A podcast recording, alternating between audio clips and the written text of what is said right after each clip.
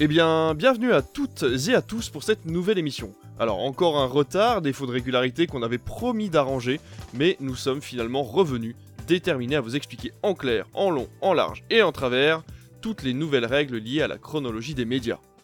Mais d'abord, pour cette émission, je serai accompagné de trois aventuriers du vidéo monde avec Alice, ma nouvelle patronne par intérim, guidée de mon calendrier de podcast avec son émission Bobincast, à laquelle je suis ravi de participer car elle au moins arrive à trouver des dates. Comment vas-tu Alice? Ça va très bien, merci, et toi? Mais ça va très bien, ça va très bien de pouvoir recommencer cette émission. On a ensuite Comic qui signe également son retour, chroniqueur maintenant régulier, avis avisé, et enfin suiveur mutuel sur le Twitterverse. Comment vas-tu? Très très bien, c'est bien. Avec Critflix, on n'a pas beaucoup de travail, donc ça c'est un bon emploi, moi je trouve.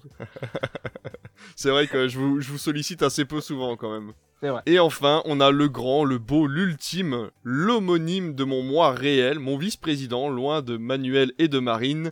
Il s'est documenté comme Jaja pour le dossier de ce soir. C'est David Saint-Nazaire. Comment vas-tu? Après une telle présentation, comment est-ce que ça pourrait aller mal? ah, t'as vu, hein, je, je, je, soigne mes présentations en début d'émission. Je note que dorénavant, on pourra m'appeler donc l'ultime David, et ça me va pas mal. Exactement, David numéro 1, l'ultime, le président David. Euh, je vous allez voir, le reste de l'émission est beaucoup moins cadré, hein, de toute façon. Mais euh, voilà, dans tous les cas, vous aurez comme d'habitude des news. Notre sujet principal, comme on l'a dit, ce sera la, chrono la chronologie des médias. Et ensuite, on finira par nos recommandations. Euh... Eh ben écoutez, on va tout de suite passer sur les news. Attention, j'aime pas les questions. Moi, j'aime pas les conneries. Surtout le matin avant le café, ça agace. Vous savez quelle différence il y a entre un con et un voleur? C'est de dire si dans ma vie j'ai entendu des conneries. Mais des comme ça, jamais. Où avez-vous appris à dire autant de conneries? Deux ans de télé. Alors, pour les news, on va commencer avec Alice, puisque tu vas nous parler d'un sujet qui euh, enflamme en ce moment la toile. Il s'agit du procès Johnny Depp Amber Heard. Dis-nous tout à, à propos de, de, ce procès qui n'en finit plus. Oui, alors je tenais à en parler de ce, de ce sujet, car déjà, Johnny Depp, c'est un acteur que j'aime énormément, au même titre que Keanu Reeves. Ah oui, à ce point-là. ouais, ouais. Beaucoup, beaucoup. Euh, puis c'est la première fois en fait qu'on a hum, affaire à un procès mettant en lumière maintenant, euh, enfin plus euh, plus récemment, euh, la violence en fait domestique d'une femme sur son mari. Euh, pour rappel, Amber Heard déclarait en 2018 avoir été victime de violences conjugales. En réponse à ces accusations, Johnny Depp a porté plainte pour diffamation, procès perdu contre euh, The Sun, donc le tabloïd britannique qu'il avait qualifié de frappeur de femmes. Et à la suite de ça, la Warner et Disney ont rompu leur contrat avec lui, donc plus de Jack Sparrow dans Pirates des Caraïbes, et bye bye Grindelwald dans Les Animaux Fantastiques. Les premières accusations étant sorties sous l'ère hashtag MeToo, en plus de ça, il est rentré dans ce système du cancel culture qui a pour définition, je cite, apparu à la fin des années 2010 pour qualifier la dénonciation publique d'une personne en raison de ses actions et ou paroles réelles ou supposées, jugées comme étant socialement ou moralement offensantes ou inacceptables, en particulier sur les réseaux sociaux. Donc en fait c'est un truc où il est rentré quand même dans un euh, dans une machine à broyer. Il euh, y a un peu tout qui lui est arrivé sur euh, sur le coin de la gueule quoi. Et je trouve ça un peu un je vais pas dire dégueulasse parce que effectivement on ne savait pas euh, si c'était euh, vrai ou pas, si elle mentait ou pas, si c'était vraiment avéré ou pas. Il, n'y avait que ses dires et rien d'autre. Il n'y avait pas d'autres euh, témoignages, mis à part, on va dire, des ses copines et copains, enfin vraiment le, le, son noyau le plus le plus proche d'elle.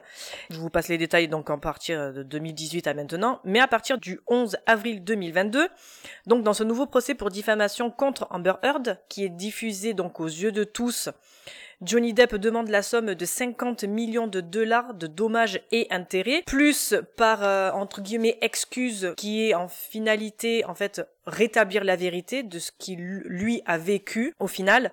Euh, L'actrice donc accuse Johnny de plus en plus de choses sans fondement ni preuve et qui plus est sont contestées, notamment la marque de maquillage Milani qui a fait paraître un communiqué disant que la marque dont Amber Heard soi-disant utilisé qui avait été montré par ses avocats n'avait pas existé. En fait, la, le modèle est sorti un an et demi après. Donc déjà, à partir de là, euh, toutes ces accusations euh, et, sont tombés à l'eau. Mais on en apprend de plus en plus en fait de la part de l'acteur et de ce qu'il vivait avec Amber Heard, notamment les violences domestiques qu'il subissait. On atteste nombreuses interviews, photos, vidéos qui le montraient avec des bleus, certaines dissimulées sous du maquillage, des blessures, des lésions, euh, certaines réactions et paroles qu'il a faites et dites et des conversations tumultueuses qui étaient enregistrées et qui ont été passées lors du procès lorsqu'il a été appelé à la barre.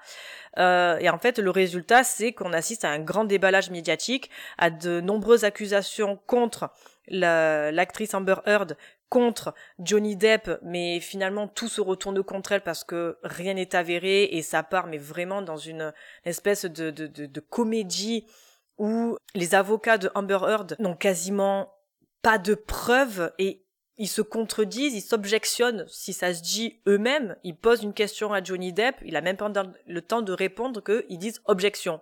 Oui dire. Enfin, ça n'est que ça. Le procès n'est que ça. C'est une vaste blague. Elon Musk a refusé de témoigner dans ce procès, ce dernier qui aurait entretenu une, euh, une aventure avec Amber un mois après son mariage avec Johnny Depp. Donc déjà, c'est bien. Et euh, enfin voilà, après bon, je vais pas, je vais pas plus m'étendre dessus. Hein, on en entend assez parler, que ça soit sur tous les réseaux et, partout, mais euh, voilà, c'est vraiment une, une vaste blague. Ce qu'on apprend dessus, c'est une blague. Euh, ni plus ni moins. Sans vouloir faire l'avocat du diable, histoire de nuancer un petit peu, Johnny Depp n'est pas levé de tout soupçon non plus. C'est-à-dire que les deux sont quand même euh, en tort dans, dans, leur relation. Il y a, il y a une relation qui est très malsaine entre les deux personnes, mais effectivement, Amber Heard a euh, énormément menti sur sa relation et a détruit la carrière de Johnny Depp, alors que elle aussi. Enfin voilà, je pense que dans les deux cas, il, était important de souligner que, euh, que les deux personnages sont quand même euh, violents l'un envers l'autre, quoi qu'il en soit, et cette relation n'est pas n'est pas très saine de base. Quoi. Non, pas du tout. Après, voilà, c'était un peu pour euh, redorer un peu le blason côté Johnny Depp, effectivement, parce qu'il que il s'en est pris tellement plein la gueule. Euh, il a quand même plus perdu lui dans l'histoire que elle. elle, elle a continué à faire à faire sa vie. Elle a tourné dans Aquaman. Enfin, lui, il a perdu vraiment tous tous ses contrats, quoi. Donc c'était un peu pour un mm. peu remonter la balance de son côté quand même. Après, oui, il n'est pas levé de tout soupçon, effectivement. Il était sous sous cachet, sous, sous drogue, on connaît son addiction avec l'alcool. Enfin voilà, enfin ses penchants avec l'alcool et un peu tout, tout ce qui va être drogue. Donc oui, forcément, euh, la relation entre les deux ne pouvait être que, que houleuse mais au bout d'un moment, il faut un peu rééquilibrer euh, la balance. Voilà, c'était euh, juste euh, ce point que je voulais un peu remettre en place. Mais tu fais bien, tu fais bien, mais comme ça au moins c'est on est on est au taquet sur l'actualité. comme Twitter, David Saint-Nazaire, vous les tabloïds de ce type-là, vous pensez que cette affaire-là doit être mise en avant? Est-ce qu'il y a une raison pour qu'elle le soit, ou ça vous intéresse absolument pas et vous et vous swipez à chaque fois qu'on vous en parle C'est une affaire que je suis d'assez loin même si j'essaye de me tenir à jour régulièrement, c'est vrai que c'est quelque chose qui est quand même très américano-américain dans le sens où chez nous, même si la loi est en train d'évoluer, on n'imagine pas pouvoir de cette manière filmer un procès et la médiatiser autant. Parce qu'en fait, j'écoutais justement un, un, reportage très intéressant sur Europe 1 à la radio ce matin qui expliquait que, en fait, c'est pas seulement les chaînes People américaines qui le reprennent, mais tous les JT de ABC, CNN, CBS, etc., qui reprennent à chaque fois ce qui se passe. Et je trouve que, bah, effectivement, c'est intéressant. Je pense que c'était aussi dans l'intérêt de Johnny Depp, parce que ses, avocats ont accepté que ce soit filmé, ont même poussé un peu pour que ce soit filmé, parce qu'effectivement, on est dans un cas qui est de violence, à mon avis, qui ont sans doute été des deux côtés, mais c'est vrai que là, c'est rare de voir à ce point un homme qui a pu être victime de violence de la part d'une femme, et puis surtout, c'est assez rocambolesque, ça vire même presque au scatophile avec les histoires de caca dans le lit d'Amber Heard. C'est bizarre. C'est à la fois fascinant, mais en même temps, ça me met mal à l'aise. Donc, je sais pas si je m'exprime bien, mais j'ai l'impression d'être un peu voyeur en me renseignant à ce niveau-là, mais d'un autre côté, historiquement et culturellement, c'est intéressant. Donc, ça me laisse des sentiments assez mitigés, en fait, cette histoire. Et moi, pour ma part, j'avoue ne pas trop porter d'intérêt à ça. Alors, forcément, difficile de passer à côté. Hein. C'est sur les réseaux sociaux, notamment sur Twitter, on voit ça partout. Donc, voilà, je jette un petit coup d'œil, mais bah, je laisse la justice faire son affaire, puisque de toute façon, ce genre de cas bah, ça montre bien qu'il ne faut pas euh, se mêler, juger, vouloir cancel quelqu'un alors qu'on ne sait pas. Nous ne sommes pas la loi, euh, que ce soit dans un camp comme dans l'autre. Là, j'ai l'impression qu'on a un retour de bâton euh, où tout le monde va se mettre à cracher sur Amber Heard. Je ne sais pas, je ne suis pas la justice, j'étais pas là. Donc, c'est pas moi de porter un jugement et de vouloir pourrir la carrière de quelqu'un. C'est dommage parce que visiblement, bah, voilà, on se rend compte que bah, Johnny Depp, il a sa carrière qui est finie et qui est terminée, lui-même le dit, puisque euh, quoi qu'il arrive, maintenant que le doute a été ouvert, il pourra, il aura toujours ça, même s'il gagne son procès. C'est comme pour Michael Jackson à l'époque, il restera coupable aux yeux des, gens parce qu'il y aura cette rumeur. On dira oui, mais il n'y a pas de fumée sans feu. Oui, mais euh, comme il prenait de l'alcool, comme il prenait de la drogue, il y a forcément quelque chose. Donc quoi qu'il arrive, c'est fini pour Johnny Depp et on verra ce que ça donnera pour Amber Heard. Mais voilà, c'est les dérives des réseaux sociaux, les dérives de cette société qui veut se mêler un petit peu de tout alors que ben, c'est à la justice normalement de démêler tout ça. Donc euh, voilà mon avis là-dessus. Il est accusé effectivement de, ça, il y a des rumeurs, mais après, quand l'histoire est sortie, moi ça m'a paru quand même assez gros dans le sens où euh, sous l'ère hashtag MeToo, des femmes, en fait, si elles avaient été victimes de, du comportement de Johnny Depp, par le passé, je pense qu'elles auraient parlé. Et personne n'a, personne ne l'a fait, en fait. Que ça soit Winona Ryder, que ça soit Vanessa Paradis, avec qui il est resté quasiment plus de 15 ans, enfin, entre 10 et 15 ans.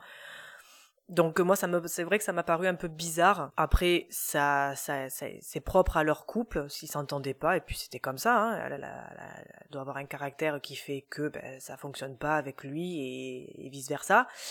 Mais voilà, donc c'est vrai que quand l'histoire est, euh, sortie, ça, a été un peu une grosse bombe et la réaction qui a été euh, assez radicale derrière aussi. Bon après, comme dès que tu fais pas ce qu'il faut, que tu es pas euh, tout beau, tout rose, machin, enfin t'es vite mis de côté. Et on le voit de toute façon avec Will Smith par exemple. Quoi. Bah, écoutez, merci pour cette première news, c'est quand même intéressant. Alors c'est vrai qu'on parle de cinéma et de et de de streaming la plupart du temps, mais c'est toujours un peu intéressant quand même de sortir de, nos, sentiers battus et d'aller voir un peu ce qui se passe dans la vie réelle.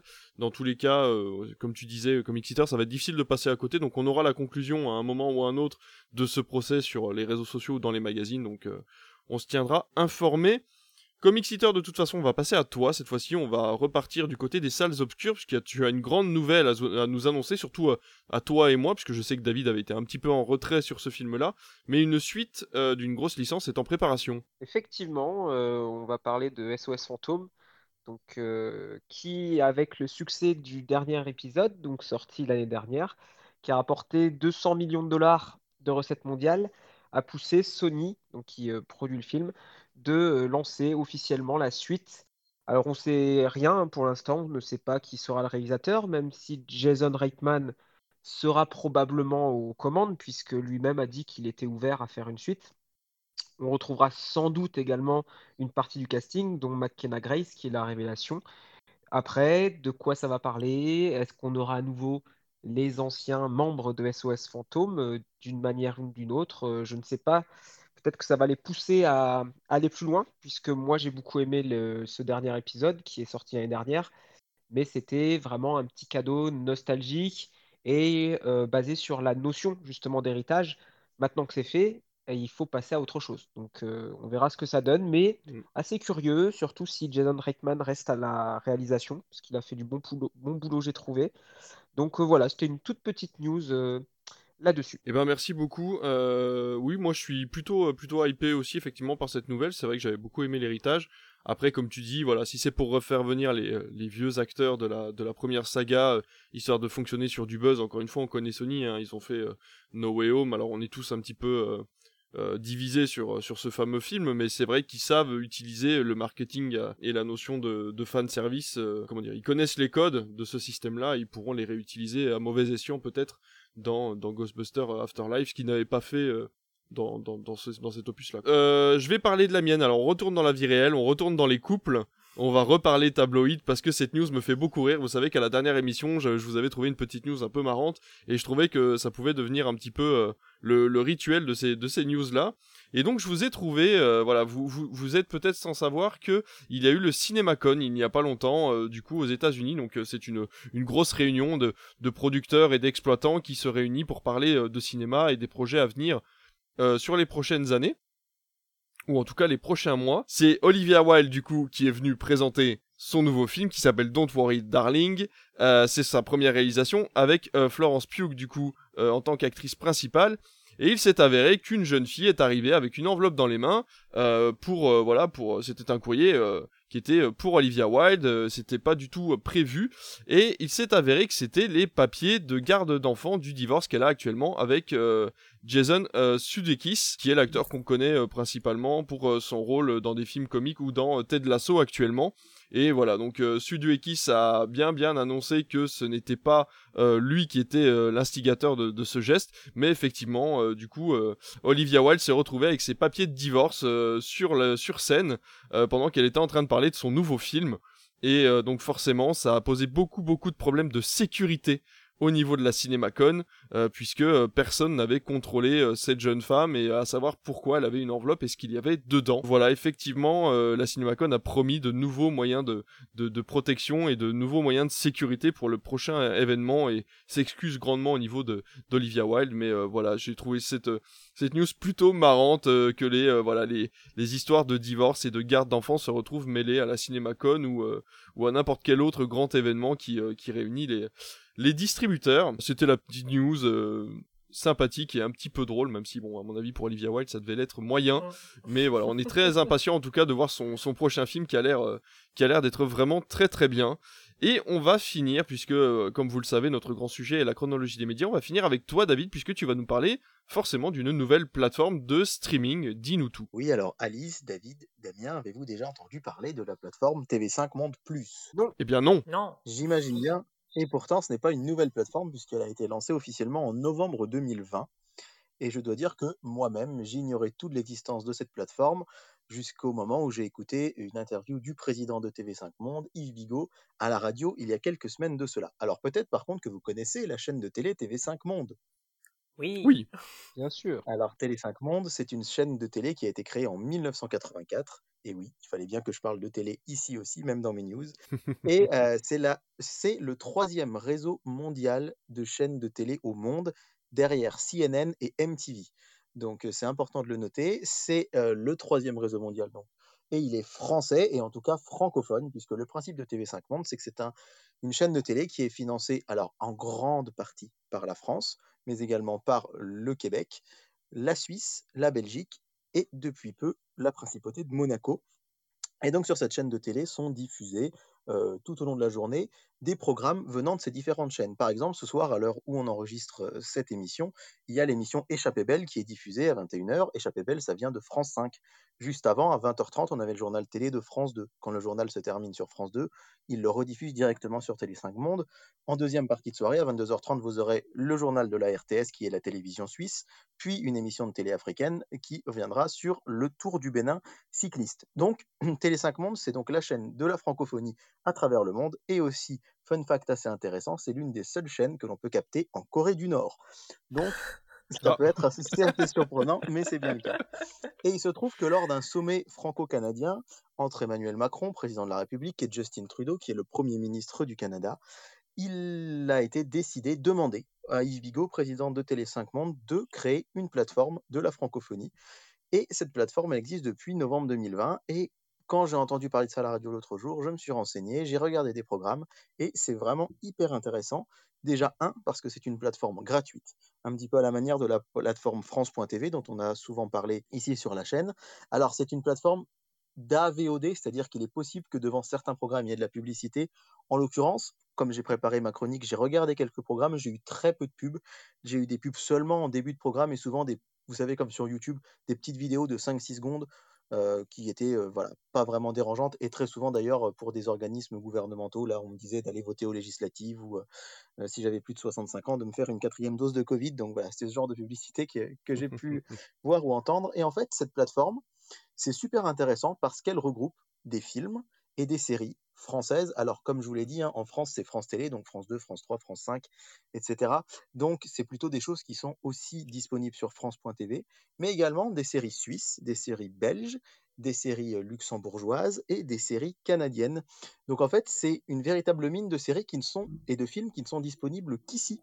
Et c'est là, je trouve, qui est quand même le gros point positif, c'est qu'il y a des séries très très sympas et des films aussi qu'on ne voit pas ailleurs. Alors je, je suis dans la catégorie cinéma et on a plusieurs sous-catégories hein. policier et suspense, comédie, comédie dramatique, classique du cinéma, drame, court-métrage, euh, historique, cinéma d'auteur, animation. Vous avez actuellement euh, tout un cycle sur la quinzaine des réalisateurs de Cannes, avec des films qui viennent donc euh, de cette quinzaine de réalisateurs. Une, une autre catégorie qui est réservée, là, en l'occurrence, à tout ce qui est film primé à Cannes. Et il y a des choses vraiment intéressantes, surtout point de vue du cinéma. Il y a des films anciens, des films français des années 70-80 que l'on ne trouve nulle part ailleurs, à part peut-être sur Mubi, mais je vous avoue que j'ai pas trop euh, une grande connaissance de cette plateforme. Mais en tout cas, j'ai cherché, hein, même si Netflix fait un gros effort sur les films de patrimoine français, c'est actuellement la plateforme euh, que j'ai trouvé qui, qui, en a le plus. Alors, il faut savoir que cette plateforme, ça peut paraître bizarre, mais elle cartonne dans le monde. En France, elle est, passé assez inaperçue, mais elle marche très très fort en Suisse, en Belgique. On peut aussi se dire que pour eux, c'est l'occasion d'avoir des films et des séries françaises qu'ils ne peuvent pas voir sur leur propre plateforme. Et pour eux, c'est très intéressant, mais pour nous aussi, ça peut être vraiment sympa d'avoir accès à tout ce contenu-là. Il faut savoir qu'il y a plus de 6000 heures de programmes gratuits et qu'actuellement, à travers le monde, il y a plusieurs millions de personnes et même dizaines de millions de personnes qui ont euh, cette plateforme entre les mains et qui la regardent quotidiennement. C'est assez dingue, hein, mais c'est une des plateformes au monde les plus utilisées parce que, évidemment, c'est francophone, mais vous pouvez y avoir accès depuis tous les pays du monde actuellement, sauf la Chine. C'est assez fou de se dire que euh, on peut l'avoir en Corée du Nord, mais pas en Chine. Mais bref, et, et cette plateforme marche aussi aux États-Unis, notamment grâce à un programme qui est vraiment très sympa. Alors, euh, ce programme s'appelle Damoiselle. Damoiselle, c'est une série de 16 épisodes qui font entre 6 et 7 minutes. Alors, euh, bon, bah, c'est pas un mystère, hein, à la ville, moi, comme j'enseigne l'histoire géo, euh, c'est quelque chose qui parle d'histoire, donc forcément, ça me plaît, mais c'est c'est vraiment une série, je trouve, profondément, profondément féministe et qui parle des femmes dans l'histoire. Et en fait, en gros, on va prendre une femme au Moyen Âge ou une femme à l'époque de, Cléopâtre ou une femme au 19e siècle et on va imaginer que ces femmes sont des influenceuses et elles vont faire des stories dans cette petite, cette petite série. C'est comme une, story Insta d'une femme au Moyen Âge ou d'une femme à telle et telle époque et elle raconte comment ça se passait par exemple fabriquer ses protections hygiéniques sous Cléopâtre euh, les premiers collants au début du XXe siècle, euh, être une Parisienne en 1789, euh, être une mondaine, relooking en catholista, enfin bref, ça a cartonné aux États-Unis cette, cette, petite série. Ça a cartonné. Alors moi j'ai regardé, c'est vrai que historiquement c'est assez pointu, assez précis. C'est bien mis en scène. L'humour, bon, moi, ça m'a pas fait mourir de rire, mais je comprends que ça ait marché et c'est vraiment le programme phare de la chaîne qui a été de loin le plus vu au monde. Donc, si vous avez l'occasion d'y jeter un œil, ça s'appelle Damoiselle. Il y a 16 épisodes de 5-6 minutes. Il y a une série canadienne aussi qui est assez sympa qui s'appelle Terreur 404. Petit clin d'œil à hein, Erreur 404. Et là, en fait, c'est euh, des épisodes d'une quinzaine de minutes, euh, un peu horrifiques, euh, sur une sorte de menace qui, euh, qui, qui, planerait à travers les technologies. On a donc des séries suisses également. Enfin, bref, c'est hyper éclectique, c'est gratuit, et je me suis dit que j'en avais jamais entendu parler alors que je suis plutôt, j'essaye plutôt de bien me tenir renseigné de l'actualité forcément du cinéma, euh, des séries et des plateformes. Et je me suis dit que ça pouvait être sympa de vous donner l'info et de donner l'info aux gens qui nous écoutent, d'aller découvrir ce, cette plateforme avec plein, plein, plein de programmes francophones qui sont vraiment très sympas. Moi, j'adore euh, qu'on prenne le, temps d'expliquer aux gens qu'il existe des plateformes de streaming qui sont entièrement gratuites donc on le rappelle, hein, TV5 Monde Plus, donc comme tu viens de nous le dire, donc est accessible depuis un navigateur. Je ne sais pas s'il y a une application qui existe sur téléphone, euh, c'est à vérifier comme information. Mais en tout cas, vous avez également toujours France.tv, forcément, qui est disponible, qui vous propose plein de films et de séries gratuitement, et également euh, la plateforme d'Arte, euh, sur laquelle vous pouvez aller et voir pareil des films de façon totalement gratuite et des films forcément de qualité donc euh, voilà, plutôt que d'aller payer 17 euros pour deux écrans que vous n'utilisez pas sur Netflix, peut-être aller voir des programmes un petit peu plus intéressants et gratuitement sur ces plateformes-là. Il existe bien une application et c'est possible d'utiliser Chromecast, par exemple, ou euh, je ne sais pas si l'application est disponible sur euh, les télés connectées, mais en tout cas, moi je sais que j'ai pu regarder via ma télé par l'application TV5 TV5 Monde Plus. Donc ça existe et c'est tout à fait possible de voir à travers ça. Eh ben c'est parfait. Bon bah nickel. Eh ben écoutez, c'était un très beau tour des news. On a été très éclectique euh, et, très varié, donc j'ai trouvé ça très sympa. Et on va ben, forcément tout de suite passer à notre sujet principal, la chronologie des médias. Si vous n'aimez pas la mer, si vous n'aimez pas la montagne, si vous n'aimez pas la ville, allez au cinéma. Alors déjà, il faut qu'on commence par expliquer ce qu'est la chronologie des médias. Il s'agit tout simplement d'un accord interprofessionnel régi par l'État français sur les périodes d'attente obligatoires pour un film de son arrivée au cinéma jusqu'à sa diffusion à la télévision. Avant les années 80, des règles étaient claires, elles étaient mises en place entre la télévision et le cinéma, seul concurrent du cinéma de toute façon, et elles devaient attendre 5 ans avant de diffuser un film. Mais l'arrivée de la VHS va tout basculer et les professionnels doivent s'adapter. Il s'agira donc d'attendre un an avant de pouvoir se procurer en support physique son dernier Godard favori. Au fur et à mesure des années, plusieurs modifications ont été apportées à ces textes, notamment en 2009 avec l'arrivée des plateformes de streaming, pas très appréciées des hauts dirigeants de la protection culturelle française, qui a exigé 36 mois avant l'apparition d'un programme sur Netflix et compagnie. Bien sûr, tout cela est vu d'un très mauvais œil par les géants de l'industrie, fraîchement nés, et se crée alors une bataille sans merci pour baisser au maximum ces mois d'attente, et la France est alors vue comme un pays arriéré qui ne réussit pas à s'adapter à la modernité.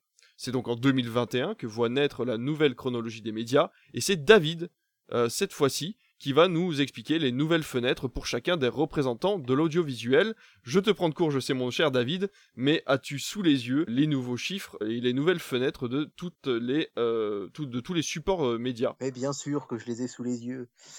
Je le savais. Alors c'est vrai que la chronologie des médias, déjà, ça a été un sujet très très très épineux, piloté par le ministère de la Culture et qui a mis très très longtemps à aboutir. Et c'est vrai que ça a été un des grands, grands. Alors évidemment, il y a eu aussi le confinement, mais ça a été un des, un des fers de lance du ministère de la Culture euh, sous euh, l'égide de, Rosine Bachelot ces derniers mois, parce que effectivement, on, a une on avait une chronologie des médias, et peut-être même que la nouvelle, c'est toujours le cas d'ailleurs, vous me direz ce que vous en pensez, mais qui peut sembler un peu archaïque par rapport à celle d'autres pays. Et donc, euh, il a été assez compliqué d'arriver à trouver un accord entre tous les acteurs qui puissent arriver à se mettre d'accord. Alors globalement, je peux vous donner là les nouveaux chiffres que tu me demandais. quand un film sort au cinéma, il faut savoir que donc il y a une exclusivité du cinéma sur ce film qui va durer à minima 4 mois. Alors pour pas que ce soit trop compliqué, on va partir du principe qu'on parle de films qui ont fait plus de 100 000 entrées en salle, si ça vous va, parce qu'il y a deux règles. Hein. Il y a une règle pour les films qui ont fait plus de 100 000 entrées et une règle qui, est pour les films pardon, de moins de 100 000 entrées. Un exemple, par exemple, le film sort en Blu-ray au bout de 4 mois s'il a fait plus de 100 000 entrées, il peut sortir au bout de 3 mois s'il a fait moins de 100 000 entrées, etc., etc. À chaque fois, il y a deux types de législation, mais là, on va partir du principe que je ne parle que de films qui ont fait plus de 100 000 entrées en salle.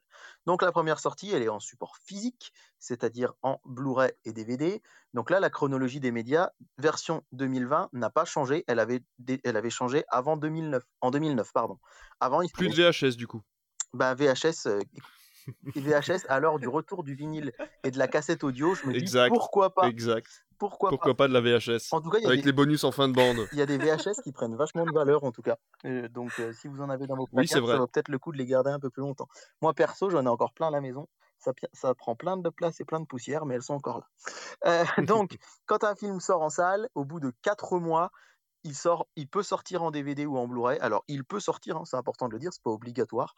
Très souvent, on va avoir des éditeurs qui vont un petit peu différer la sortie, notamment au moment des fêtes de fin d'année, pour qu'un film sorte, on va dire plutôt fin novembre que début octobre. Ça, ça arrive très régulièrement. Avant 2009, c'était six mois. Donc c'était assez facile. Et moi, je me rappelle allant au cinéma me dire, bah alors ce film-là, il était trop bien, il faut que j'attende six mois pour l'avoir. Donc là, maintenant, c'est quatre mois. Ensuite, c'est Canal qui arrive dans la chronologie des médias. Au bout de six mois maintenant, le film pourra arriver sur Canal+, ce qui est quand même quelque chose d'assez fou, hein, puisqu'avant c'était dix mois. Pourquoi est-ce que Canal+ a cette exclusivité? Parce que Canal+ est le plus gros, le plus gros financeur du cinéma français actuellement. Hein. il investit énormément, énormément dans le cinéma français, et donc ils ont demandé à avoir cette exclusivité, ce qui fait que vous avez pu voir récemment des films arriver très très vite sur la plateforme. Je pense à Bac Nord, qui était vraiment le premier film mis en avant par Canal. D'ailleurs, sur, si vous êtes abonné à Canal, vous avez une rubrique maintenant qui s'appelle C'est déjà sur Canal. Ça a été le cas aussi de James Bond, No Time to Die, là, qui a été mis il y a quelques jours. Là, on a Jungle Cruise qui arrive très bientôt, qui était sorti il y a assez peu de temps également. Ah, cool. Donc, Canal Plus a pu avoir donc ces six mois après la sortie en salle. Ensuite intervient Netflix. Alors Netflix, grand gagnant, hein, puisqu'il passe de 36 à 15 mois. Il a vu plus de deux fois son temps diminuer. Alors, avec une contrepartie, évidemment, c'est celle de plus financer le cinéma français. Puisque, à, l'origine, le gros reproche que faisait le ministère de la Culture aux plateformes, c'est dire vous n'injectez pas d'argent dans la création en France, donc on n'a pas de raison de euh, modifier ce, délai. Euh, par exemple, euh, pour ordre d'idée, un Canal Plus insuffle actuellement 600 millions d'euros sur trois ans. donc c'est quand même énorme. 600 millions d'euros par an pardon, sur trois ans. Netflix et les autres plateformes, ils étaient autour de zéro, donc on comprenait bien la différence. Là, Netflix va s'est engagé à investir 200 millions d'euros par an. Donc c'est trois fois moins que Canal, mais ça reste quand même quelque chose d'important, et c'est pourquoi ils ont droit à ce nouveau délai de 15 mois. Arrive ensuite Amazon Prime Video et Disney ⁇ qui sont à 17 mois, parce qu'ils vont un tout petit peu moins investir que Netflix. Donc pour l'ARCOM et pour le ministère de la Culture, c'est normal de différer un tout petit peu, donc c'est pas une grosse différence. 17 hein. mois, encore une fois, ils y sont quand même largement gagnantes parce qu'on est quand même de l'ordre de bah, quasiment la moitié hein, de ce qu'ils avaient avant. Alors, encore une fois, hein, là, on va dans les grandes lignes parce que entre Netflix et Canal, on a aussi les chaînes de cinéma payantes. Je pense à Ciné par exemple, qui lui reste à 12 mois, entre 10 et 12 mois. Je ne sais pas si vous connaissez Ciné Plus, mais Ciné Plus, avant, c'est ce qui se trouvait sur Canal Sat. Maintenant, Canal Sat, ça n'existe plus. Ça s'appelle Canal. En gros, c'est des chaînes de cinéma payantes, mais qui sont moins chères que Canal Plus en, en elles-mêmes. Donc là, eux, ils sont toujours à un an.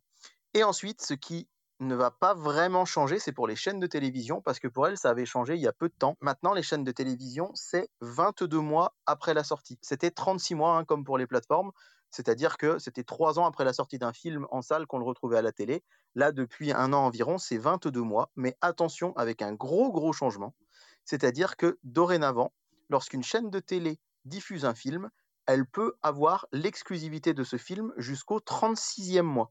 C'est à noter, hein, c'est-à-dire que quand une chaîne de télé diffuse un film, elle peut le garder pendant plus d'un an en exclusivité sans qu'il ne soit sur aucune autre plateforme. Et c'est là que ça a beaucoup grincé des dents au moment de la chronologie des médias, parce que les plateformes actuellement, bah, vous avez vu euh, Avengers Infinity War est passé dimanche soir sur TF1, il est aussi présent sur Disney ⁇ Mais mmh maintenant, si on applique stricto sensu la loi, eh bien, si TF1 diffusait Avengers Infinity War, il ne devait plus être sur la plateforme pendant les 14 mois qui suivent, ce qui était quand même énorme.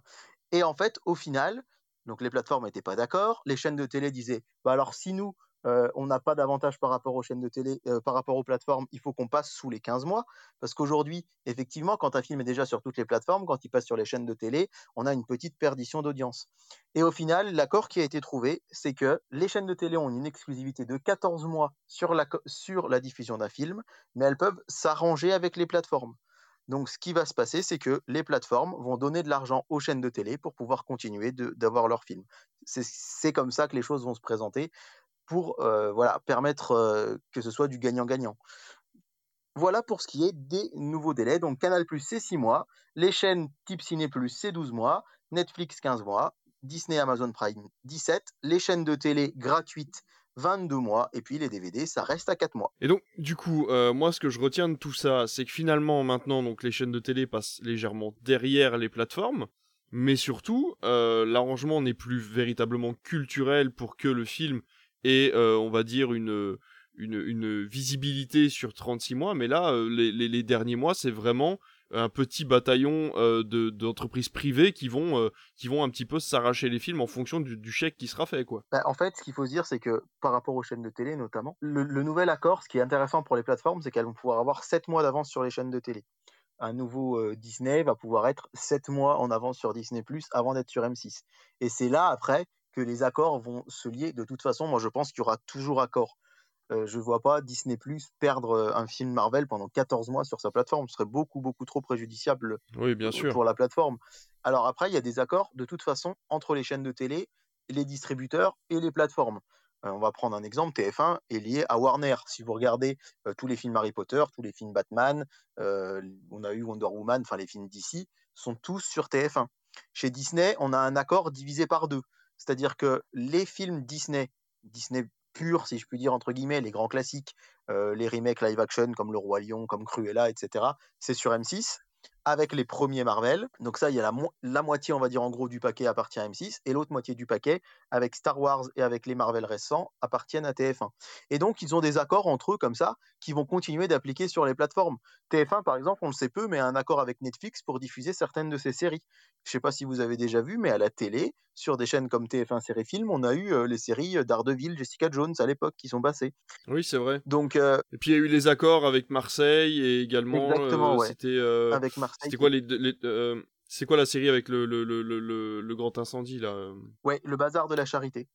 C'est ça, le bazar de la charité. ouais. Et euh, TF1 qui, par exemple, euh, enfin, on pourrait, on faudrait que ce soit un sujet d'une autre émission, l'avenir de Salto, mais TF1, par exemple, a produit la série HPI. Je sais pas si vous en avez entendu parler.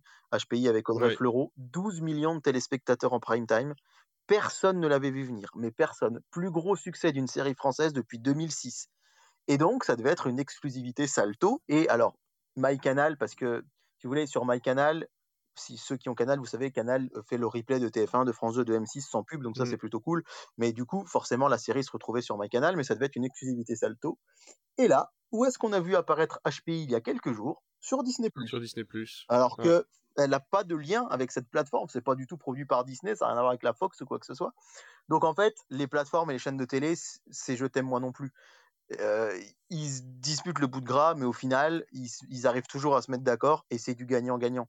Parce que si TF1 peut diffuser des séries Netflix, par exemple, bah, c'est forcément euh, un gain d'audience. Alors, des séries Netflix, hein, attention, on n'aura jamais Stranger Things ou euh, les, le- sinon les gens s'abonneraient plus. Mais à partir quelque part, le contenu de Netflix peut se retrouver sur TF1, le contenu de TF1 sur Netflix. Je dis TF1 Netflix comme j'aurais dit France 2 et, Disney ou euh, M6 et Prime Video. hein, je dis n'importe quoi, mais en fait, c'est un cercle plutôt vertueux. Et cette nouvelle chronologie des médias, finalement, même si elle est encore beaucoup plus restrictive qu'aux États-Unis, elle reste quand même relativement intéressante pour tous les acteurs du marché. Donc tu penses véritablement que cette évolution là de la chronologie des médias, pour toi, elle est, stable, c'est quelque chose qui peut rester sur sur les prochaines années sans forcément euh, rendre euh, comment dire euh, les, les acteurs fâchés ou Alors, ou resquilleurs, on va dire, de certains programmes? elle est, pas- elle est pas stable, non, parce que de toute façon, je crois que si je dis pas de bêtises, c'est un accord pour trois ans. Elle va forcément évoluer. Évoluer dans quel sens? On ne le sait pas. C'est vrai que la donne est très différente par rapport au début des négociations, parce qu'il y a eu le confinement déjà, et qu'il y a eu, en fait, il y a eu un tel essor pour les plateformes pendant le confinement que ça a beaucoup, beaucoup joué à la faveur des plateformes pour euh, renégocier ce contrat. Et là, en fait, c'est un peu la pente inverse. Je sais pas si vous avez suivi ça récemment, mais euh, Netflix a perdu énormément d'abonnés. Il y a de plus en plus de gens qui se détournent des plateformes parce que ben, euh, 13 euros de Netflix, plus euh, 6 euros d'Amazon Prime, euh, plus 8 euros de Disney, plus 20 euros de Canal, ben, ça fait vite un gros billet à la fin du mois. Et au final, là, on s'est rendu compte, alors à la faveur sans doute des présidentielles, de la guerre en Ukraine, ben, qui ont boosté les chaînes d'infos ou, euh, ou les JT, ben, il y a de plus en plus de gens qui se retournent de nouveau vers la télé. Les audiences cinéma, j'en parle régulièrement sur le Discord, à la télé, sont plutôt en hausse parce que les gens se disent, bah, au final, d'accord, je vais prendre un abonnement à Disney+, je pourrais voir tous les Marvel quand je voudrais, mais là, on va dire qu'il y a environ, euh, sur les 52 prime time cinéma euh, du dimanche de TF1, il y en a une bonne quinzaine qui sont dédiés à Marvel. Bon, bah finalement, les films, on peut les voir, et puis après, ils viennent sur TMC deux mois plus tard.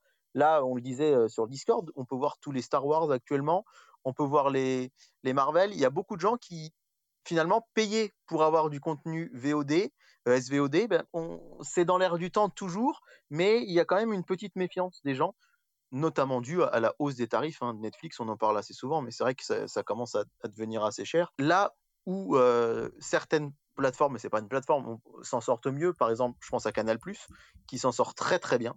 C'est euh, la plus forte hausse euh, du nombre d'abonnements parce qu'il joue sur plusieurs tableaux. Sur Canal+, vous avez des films récents, vous avez des séries exclusives, et vous avez du sport. Euh, la Formule 1 n'a jamais été aussi populaire qu'aujourd'hui.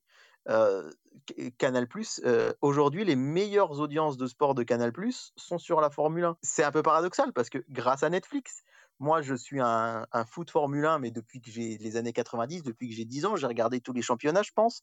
Et du coup, euh, c'est vrai que on a eu un très mauvais contexte en 2017-2018 avec un championnat de F1 qui était un peu plat et des audiences en chute. Netflix a fait sa série Formula One et aujourd'hui, on a plein, plein, plein, plein, plein de gens qui s'intéressent à la Formule 1 qui s'y intéressaient pas avant et du coup qui se sont abonnés à Canal parce qu'ils avaient vu la Formule 1 sur Netflix. Je sais pas si vous voyez mon raisonnement, mais au final, il faut jouer sur plusieurs tableaux.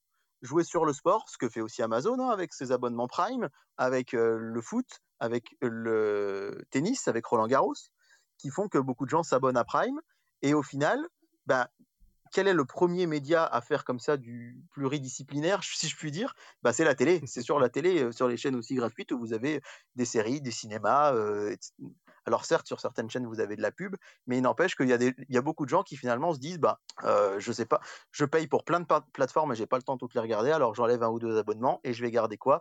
Bah, Je vais garder Canal pour avoir mon foot, ma Formule 1 et mes films récents, et puis soit Netflix, soit Prime, etc. Donc c'est très très complexe tout ça. Et cette chronologie des médias, elle va forcément bouger, elle va forcément évoluer. Sans doute pas avant les trois ans à venir, sauf s'il y avait un gros tremblement de terre dans les médias, ce qui pourrait arriver. Et je, je pense évidemment à la fusion de TF1 et M6. Mais en l'occurrence, on va dire que ça va tenir au moins trois ans et qu'on va voir ce que ça va donner, mais rien n'est moins sûr pour la suite. Je me tourne du coup vers Comic Seater et euh, Alice. Euh, vous de votre côté, cette chronologie des médias, vous y croyez? Est-ce que c'est quelque chose que vous pensez nécessaire, en tout cas euh, en France? Alors on voit que dans certains autres pays, c'est passé complètement à la trappe, notamment aux États-Unis. Est-ce que vous pensez que voilà, ce raccourci de, de, la chronologie des médias permettant quand même aux plateformes de pouvoir être acteurs principaux les acteurs principaux finalement du, paysage audiovisuel français, vous pensez que c'était une bonne idée, qu'on est sur une, une bonne réduction et euh, voilà, est-ce que le, temps imparti à chaque, à chaque support est, est, bien réfléchi? Moi je pense que oui, dans le sens où euh, de toute façon nous sommes maintenant dans une société de consommation où euh, justement on consomme tout et très vite. Donc il faut absolument, il fallait en fait absolument réduire ce temps euh, de euh, sortie en salle et sortie euh, en version matérielle, donc tout ce qui va être DVD ou Blu-ray. Je pense maintenant que ça, c'est, je dis pas que ça s'adresse à une élite, mais je vois de moins en moins de gens acheter un, un film parce qu'il a envie de voir ce film. Avant, oui, parce qu'on n'avait pas les plateformes et attendre que ça passe à la télé, c'était beaucoup trop long.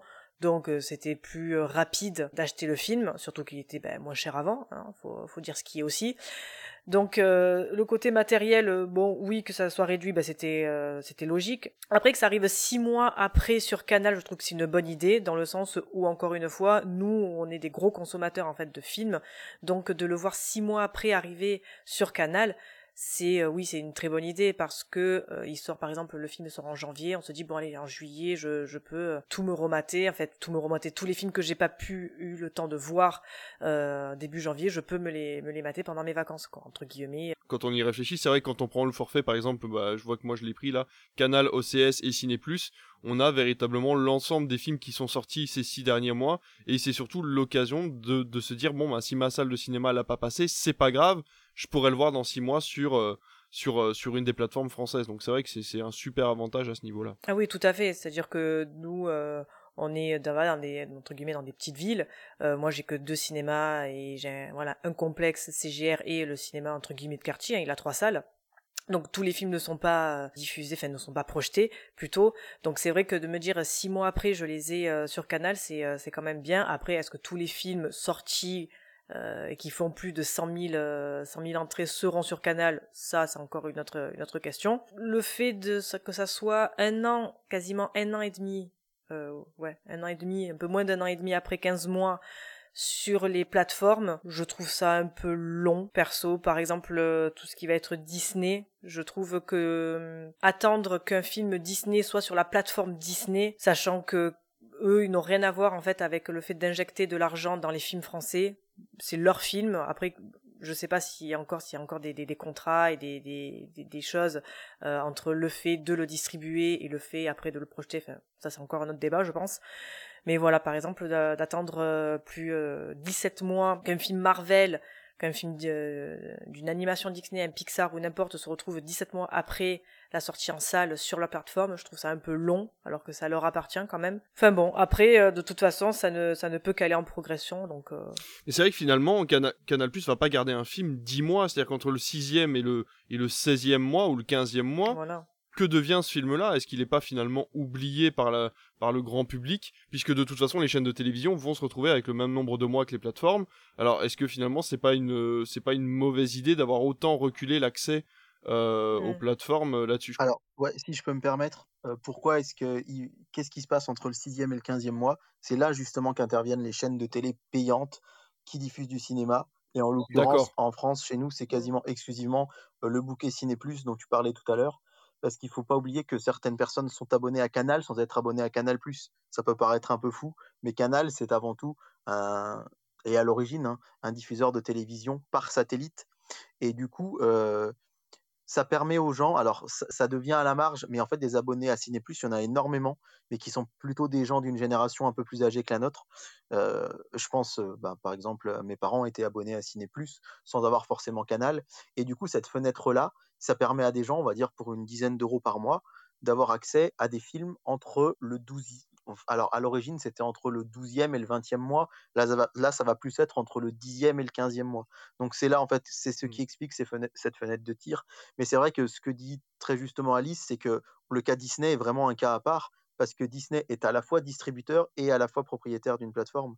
Et c'est ça qui est c'est ça qui est très très paradoxal parce que Netflix n'est pas un distributeur de cinéma de la même manière que Amazon Prime non plus. Donc c'est là où Disney va avoir tendance à vouloir plus souvent, et qu'on les comprenne ou non, sortir ses films sur sa plateforme directement, ce que ne peut pas faire Warner encore chez nous, par exemple, tant qu'il n'y a pas HBO Max, ce que ne peut pas faire Paramount, ce que ne peut pas faire Gaumont, Pathé, etc., à part le revendre en le sous-traitant comme ils l'ont fait pendant le confinement. Donc là, effectivement, c'est vrai que Disney, c'est le seul cas de film, comme tu disais, qui leur appartient, et finalement, ils s'en retrouvent dépossédés, ce qui peut être assez paradoxal, mais en même temps, voilà. Par contre, je précise que Disney s'est quand même engagé à financer le cinéma français, même s'il va le faire beaucoup moins que, Netflix. Oui, oui, oui, donc euh, oui, effectivement, c'est peut-être le seul, seul point. Alors, est-ce que Warner TV, justement, qui s'est associé complètement à Canal+, pareil euh, pour HBO euh, avec, avec OCS, est-ce que justement, à terme, sur plusieurs années, ce serait l'occasion pour ces distributeurs officiels, de pouvoir récupérer leur licence un peu plus tôt euh, en jouant sur le fait qu'ils l'ont entièrement financé. Euh, ça peut être aussi une solution pour les fans de, voilà, justement de DC Comics ou, euh, ou les fans de gros gros Disney, enfin les gros fans de Disney qui voudraient avoir la Reine des Neiges 26 ou, ou les Mondes de Ralph 5 directement sur la plateforme après 6 ou 7 mois après leur diffusion sur Canal, on va dire. Bah, et puis, de toute façon, les, les distributeurs, ils l'ont bien compris, ils ont créé des chaînes de télé. Hein. Moi, je trouve que c'est une bonne chose hein, pour l'instant, puisque elle était assez archaïque quand même, il faut le dire, l'ancienne version. Il fallait la mettre à jour, donc euh, le système finalement, 4 mois après la sortie, une sortie physique, c'est bien, puisque 4 mois, souvent, bah, le film il passe plus en salle, hein, par quelques exceptions. Euh, même des films qui fonctionnent, ils vont rester quoi? Deux mois, ça va pousser sur un troisième mois, et après c'est terminé, quoi. Donc euh, ça me semble bien, on fait pas de concurrence au cinéma, parce que c'est quand même ça qui compte en premier lieu, en tout cas pour moi, et qui est euh, important pour notre pays parce qu'on est quand même un grand consommateur du cinéma, alors que les États-Unis, bah, moins. Donc eux, euh, voilà, euh, leur nouveau modèle de mettre les films en même temps ou une semaine après ou deux mois après sur une plateforme, comme on le voit par exemple pour The Batman qui est déjà disponible, bah, ça fait du mal, je pense, aux salles. Donc ce système est bien. Après, Canal, six mois après, je trouve que c'est correct parce qu'on paye pour un service. Et six mois après, ça me semble pas loin, comme on l'a dit, comme l'a dit Alice. Six mois, c'est rien en fait. On n'a pas le temps de le voir. Moi-même, je suis surpris des fois de voir qu'un film passe à la télévision, euh, en tout cas sur Canal, ou va être disponible même en DVD ou en Blu-ray. Des fois, je me dis, ah déjà, parce qu'en fait, quatre mois, c'est rapide pour une sortie DVD, on s'en rend pas compte. Et six mois, pareil, c'est rapide. Donc euh, je pars du principe que ceux qui vont continuer à grogner parce qu'il y en a toujours que ah c'est long, il faut attendre, il y a quand même moyen. Si vraiment un film, parce que souvent il y a pas, on veut pas voir 50 films on va grogner parce qu'on a raté 50 films. Il y en a souvent vraiment si c'est un film de cœur, on peut aller le voir en salle. Ensuite, quatre mois après, on peut l'acheter en DVD, même si c'est un marché de niche effectivement et de plus en plus réservé à, des personnes qui ont les moyens, parce que c'est quand même pas donné quand ça sort. Hein. Après, il y a des, ça baisse en prix. Et ensuite, il y a Canal, et ensuite, il y a les plateformes. Donc, il y a quand même le temps de voir les films. Et, euh, et voilà, faut pas qu'on tombe non plus dans ce système justement de la consommation immédiate, je pense, qui est un gros problème. Euh, on peut patienter, euh, sauf si vraiment, voilà, euh, on est fan de Marvel, ben, on va voir le film en salle direct, et puis c'est tout. La Doctor Strange, ceux qui voulaient le voir, je pense, ils sont déjà. Hein, euh, ce soir, ils y sont, ou ils y seront ce week-end. Ils vont pas attendre 4 mois, ils vont pas attendre 6 mois. Donc ceux qui vont se plaindre que Doctor Strange arrivera dans 12 mois, 14 mois, je ne sais plus exactement sur Disney ⁇ je trouve qu'ils sont, euh, voilà, ils sont assez hypocrites. Surtout que tu Donc peux moi, prendre ton que abonnement, euh, tu peux prendre ton abonnement Canal si vraiment Doctor Strange il y sera Voilà. dans 6 mois. Donc dans tous les cas, si vraiment tu veux le voir et que tu l'as loupé au cinéma ou que tu veux le revoir, tu pourras le voir en illimité sur Canal+. euh. Voilà, vraiment le pire, euh, celui qui peut pas se permettre parce que c'est un coût, qui n'a pas les salles de cinéma qui diffusent près de chez lui, il prend un abonnement Canal et là il aura tout assez rapidement. En tout cas, quand je dis tout, c'est les gros films hein, euh, principalement et les films français. En même temps, ce genre de personnes qui grognent souvent sur la chronologie des médias, c'est ça qui les intéresse. Hein. Ils vont pas euh, rager parce qu'ils n'auront pas vu un petit film d'auteur suédois. Non, c'est pas cela. Donc, donc voilà, je- mais effectivement, comme le dit David, ça va sûrement changer parce que là, c'est les plateformes qui ont un petit peu chamboulé tout ça. Et dans deux trois ans, où en seront les plateformes? C'est le gros mystère, puisque effectivement, Netflix, on voit que ça, ça baisse. Qu'en sera-t-il de Disney après? Prime? euh, parce que Amazon a quand même cette force que souvent des gens ont Prime Vidéo, pas pour Prime Vidéo en fait. Ils ont le Mm. service Prime. Ouais. Euh, moi, je- dans ma famille, il y a des gens, ils ont Prime, et je leur ai expliqué qu'ils avaient Prime Vidéo. Ils ne le savaient pas, en fait, parce qu'ils n'utilisent pas ce genre de choses. Donc, je leur ai expliqué, il y a des films, ah, c'est pas mal, etc. Bah oui, bah tu payes pour ça, euh, tu peux regarder. euh. Donc, euh, Prime, je pense, a pas trop de soucis à se faire. Euh, Disney, bah, il y a quand même, voilà, tout le catalogue euh, en force Marvel, Disney, justement, pour les plus jeunes. Quand on Star des Wars enfants, aussi. vrai que c'est assez utile. Star Wars, et puis ça va s'épaissir finalement de plus en plus, parce que Star Wars, ça, ça produit, ça produit, Marvel aussi. Mais Netflix, c'est vrai que eux, euh, qui sont pour l'instant euh, les plus avantagés dans cette chronologie, dans deux trois ans, ce sera peut-être les moins avantagés, parce que euh, ils vont avoir plus- moins de- peut-être de cartouches pour euh, négocier. Euh, les films, souvent, moi, je, je le vois, hein, ils, sont sur Netflix, puis finalement, ils y sont plus. Euh, ah, du coup, ça, ça joue un peu avec Prime. hein. Souvent, euh, ça passe de l'un à l'autre. Et voir Disney, des fois, ça passe sur Disney. Et les productions Netflix, qui étaient la force, j'ai l'impression, bah, ça vaut pas grand-chose, en fait, et de moins en moins. Parce que au début, ça a fait son effet, les séries Marvel, qui, du coup, maintenant partent chez Disney. Casa de Papel, quelques petites choses. Et puis, même quand ça marche, ça dure tellement longtemps que les gens, euh, même les fans, j'ai l'impression, moi, ceux qui aiment bien Casa de Papel, qui aiment Elite, qui aiment ce genre de choses, qui n'est pas mon cas, euh, ils me disent, euh, moi j'adore, mais au bout de la 5-6e partie, c'est bon, faut arrêter. Et inversement, Netflix arrête des projets euh, dès la saison 1 parce que pas assez de vues, alors que bah, ils auraient pu euh, continuer parce que c'était prometteur. Donc voilà, donc je digresse un peu, mais chronologie des médias, moi je trouve que c'est une bonne chose de l'avoir actualisé et une bonne chose d'ouvrir la porte au fait que bah, c'est pas euh, figé et que dans quelques années on en reparlera.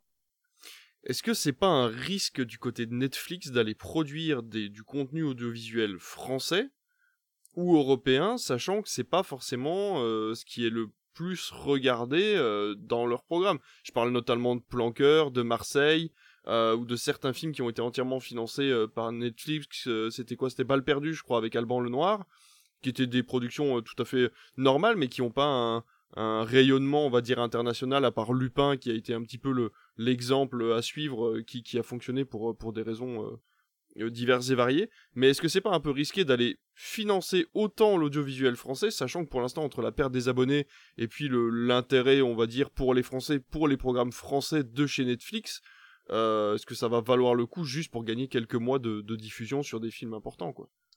Bah, si je peux répondre rapidement, je pense que Netflix, eux, te répondraient que ça va leur permettre d'aller chercher des abonnés justement qu'ils n'ont pas. Faire des productions françaises, ça va aller chercher la génération euh, bah, de nos parents ou des quinquagénaires qui, euh, justement, beaucoup, beaucoup de gens, ça c'est une étude qui, l'a révélé, se sont abonnés à Netflix après la sortie de Lupin, des gens de, plus de 50 ans par exemple, parce que ils vont regarder que des séries françaises, ils vont regarder que les lundis soirs et les jeudis soirs de TF1 ou les mercredis soirs de France 2, qui sont les grosses cases de séries françaises. Donc quelque part, je pense que Netflix va chercher à gagner en notoriété auprès de ces personnes-là. Le, patron de Netflix a dit il y a très peu de temps une phrase qui m'a assez marqué. Il a dit mon plus grand euh, concurrent, ce n'est pas Canal+, c'est pas la télévision, c'est pas Amazon Prime, c'est Fortnite, c'est la Nintendo Switch, c'est les consoles de jeux. En fait, voilà, c'est-à-dire que quelque part, d'ailleurs, j'ai été effaré, enfin surpris, effaré, ça, ça c'est très péjoratif, mais de voir, moi je regarde toujours Netflix sur ma PS4, mais de voir sur mon portable en lançant l'appli que maintenant il y a des jeux sur Netflix. On peut jouer à des, à des petits jeux mobiles sur l'application Netflix. Donc, quelque part, euh, je pense qu'ils essayent d'aller chercher justement un public qu'ils n'ont pas actuellement. Parce que je pense que, voilà, auprès de mes proches qui ont plus de 50, 60 ans, si je leur mettais Netflix entre les mains, il n'y en a pas beaucoup qui iraient vers Stranger Things ou vers euh, La Casa des Papel, mais ils iraient plutôt vers Lupin, peut-être vers Marseille, vers des choses comme ça. Et je pense que c'est là-dessus, vraiment là-dessus qu'ils espèrent gagner des abonnés. Est-ce que la plateforme n'est pas vieillissante du coup? Peut-être un petit peu, mais de toute façon, il y a eu un gros engouement au début de Netflix, mais c'est comme tout. Hein. Euh, c'est- ça, ça peut être cyclique. Ouais. Mais euh, si je peux me permettre une réflexion un peu plus large sur la chronologie des médias pour rebondir sur ce qu'a dit Damien, euh, parce qu'il en a un peu parlé, au final, on n'en a pas parlé depuis le début, c'est le cinéma et le cinéma dans tout ça. Et ça, c'est une grande question qu'on peut se poser. Est-ce que le cinéma va pas être finalement le perdant de cette chronologie des médias? Euh, Alors, déjà, première chose, le grand perdant actuellement, le plus grand perdant de tous, euh, Alice l'a relevé tout à l'heure, c'est effectivement le support physique. Les DVD, les Blu-ray, il y a beaucoup moins de gens qui en achètent. Moi, je sais que je- j'en ai une pleine vitrine là à côté de moi et je suis assez fier de ma petite collection de, qui avoisine les 700 Blu-ray. Je dois avoir deux tiroirs de meubles télé de DVD. Mais ah, Ouais, moi c'est ouais, c'est pareil, c'est un Mais petit tu vois, juste pour rebondir vite fait, euh, tu l'as très bien dit, ta, ta collection.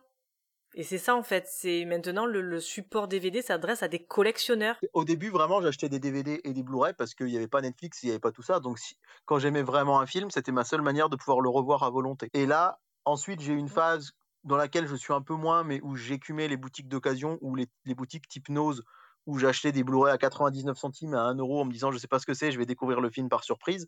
Mais ce que je fais presque plus, parce que si là, je veux découvrir un film par surprise, ben, je lance Netflix. Et aujourd'hui, ce que je fais, moi, pour soutenir ce support, c'est que quand j'ai vraiment adoré un film, bon, ben, je suis désolé pour Damien, ça a été le cas de Spider-Man, euh, c'est que j'achète à la sortie les films. Euh, Batman, The Batman, je l'ai précommandé. Jungle Cruise, je l'avais précommandé. Last Night in Soho, je l'avais précommandé. Je suis en train de regarder euh, euh, ma vitrine au moment où je vous parle. Euh, E- Eternals, Eternals, pardon, les Éternels, je l'avais commandé.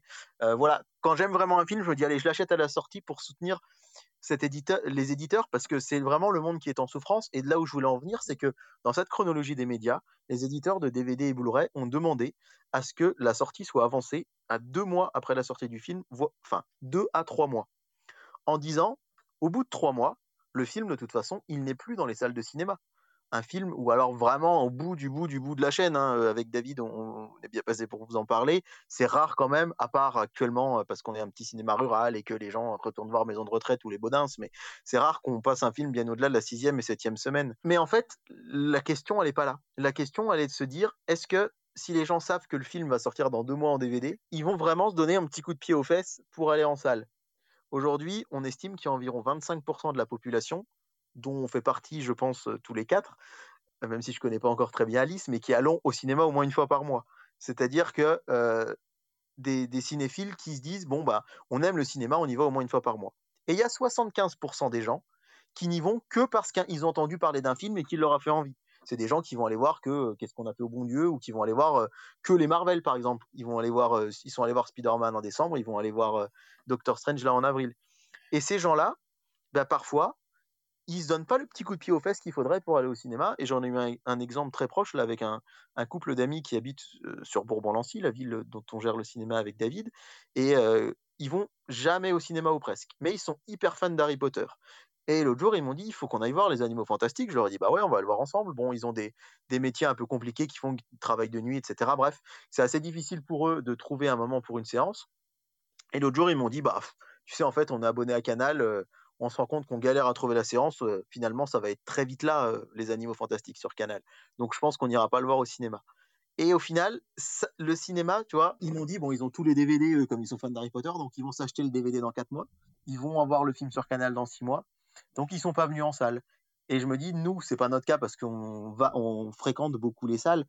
Mais j'imagine qu'il y a beaucoup de gens qui, avec cette chronologie des médias, notamment des abonnés Canal ou des gens qui achètent des DVD ou des Blu-ray, qui vont se dire, ben, non, en fait, euh, finalement, on, va, on, on- on a le temps d'attendre parce qu'ils ne sont pas fous du grand écran ou des choses comme ça. Donc, c'est la vraie question, je trouve, que pose cette chronologie. Euh, moi je suis pas enfin je suis à moitié d'accord avec toi dans le sens où effectivement ceux qui ont Canal vont peut-être attendre ceux qui euh, se disent oh il sort dans 4 mois je l'achète là je suis pas d'accord dans le sens où de toute façon un DVD enfin maintenant des Blu-ray euh, sera toujours plus cher qu'une euh, qu'un ticket de, de, cinéma donc euh, moi par exemple je je ne vais pas attendre 4 mois qu'un film sorte en DVD et l'acheter que s'il me plaît pas tu vois, déjà, je me retrouvais avec un, quelque chose de physique chez moi qui va prendre la poussière, ça va me gonfler. Alors que je vais au cinéma, la place, elle me coûtera bien moins cher qu'un DVD. Et voilà, je, je l'aime, ben, j'achèterai le DVD ou le Blu-ray. Si je l'aime pas, ben, voilà, je passe à autre chose, quoi. Il y a, il y a plusieurs choses, je pense, effectivement. Il y a, il y a la chronologie des médias. Il y a les plateformes qui ont amené aussi un nouveau mode de consommation. Et j'ai l'impression, avec les gens euh, autour de moi, avec qui je discute, qui vont au cinéma moins que moi, certes, qu'il y a aussi euh, un désamour pour la salle de cinéma lié en partie aussi au comportement des gens que j'ai vu changer personnellement après le confinement. Je l'ai vu aussi moi en tant que professeur dans l'attitude de mes élèves, dans l'éducation euh, qui a régressé dans des comportements que je n'avais plus, des comportements voilà euh, de dégradation de matériel, de manque de respect, etc. Et en salle, je l'ai vu aussi. Et là, c'est pas que les enfants, hein, c'est tout âge. C'est-à-dire des gens sans gêne qui vont parler, mais plus que d'habitude, parce que ça a toujours existé, des gens euh, qui vont parler un petit peu. Mais là, euh, de manière assumée, et si on leur dit quelque chose, euh, bah quoi, t'es pas content, reste chez toi pour regarder le film. De mettre les pieds sur les sièges, de, mettre de la bouffe partout, d'avoir des, des gens qui rigolent, qui sont là pour voir le film, mais pas vraiment en fait. C'est plus pour l'événement, pour pouvoir crier. On le voit avec les films de, de super-héros. Pour les films de manga, c'est encore pire. Je crois que c'est le pire qui existe. On voit les images du Grand Rex. Alors là, forcément, c'est vraiment l'apothéose. Mais même dans des autres salles, moi, j'ai déjà eu des séances où les gens, ils crient un petit peu, ils ont des, ils surréagissent. Et on sent que c'est pas naturel. C'est vraiment pour le côté, euh, on vient davantage pour un show que pour un film. Du coup, ces gens-là, ils viennent pas souvent au cinéma, donc eux, ils s'en fichent. Et les gens qui, au contraire, viennent pour le film, bah, vont se dire, bah, je vais rester chez moi puisque je peux pas profiter de ma séance calmement. Et j'ai de plus en plus de gens autour de moi qui me disent bah, le cinéma, euh, j'aime de moins en moins, j'ai de moins en moins envie d'y aller. Et euh, je peux pas leur en vouloir parce que moi, quand je vais à ces séances-là, euh, Spider-Man, euh, les, films du MCU, les films d'animation japonais tirés de manga, c'est cette ambiance-là. Mais par contre, quand je vais voir un film moins connu, moins grand public, il n'y a pas ce problème de comportement dans les salles. Hein. Tout se passe bien. Donc c'est ce que j'essaye d'expliquer aussi, c'est de choisir ces films, de choisir ces séances aussi. Par exemple, Doctor Strange, j'y vais demain après-midi. C'est-à-dire que les enfants, la plupart, sont à l'école. Alors, j'ai vu quand même que ma salle, parce que je peux voir sur un plan, est un peu chargée pour un jeudi après-midi, mais ça devrait aller. C'est sûrement des gens comme moi qui ne travaillent pas le jeudi. Mais je n'y suis pas allé aujourd'hui. Je n'irai pas ce week-end. Je sais que aussi, c'est malheureux hein, de, de devoir faire ça. Mais je dis bien aux gens que voilà, si vous allez voir un film Marvel, Disney, la semaine de sortie sur euh, mercredi soir, euh, samedi soir, dimanche, ça va être le bordel. Il faut assumer. Euh, il faut comprendre que ce sera comme ça, on pourra rien y faire. Pareil pour les films d'horreur. Allez voir un film d'horreur, et moi ça me gonfle, hein, je suis un grand fan de films d'horreur, mais allez voir un film d'horreur le soir, euh, vous savez que vous n'allez pas, pas apprécier. C'est triste, mais allez voir le film d'horreur à 11h, ça, ça, va se passer très bien. Les gamins ou les euh, gens décérébrés, ils seront pas là.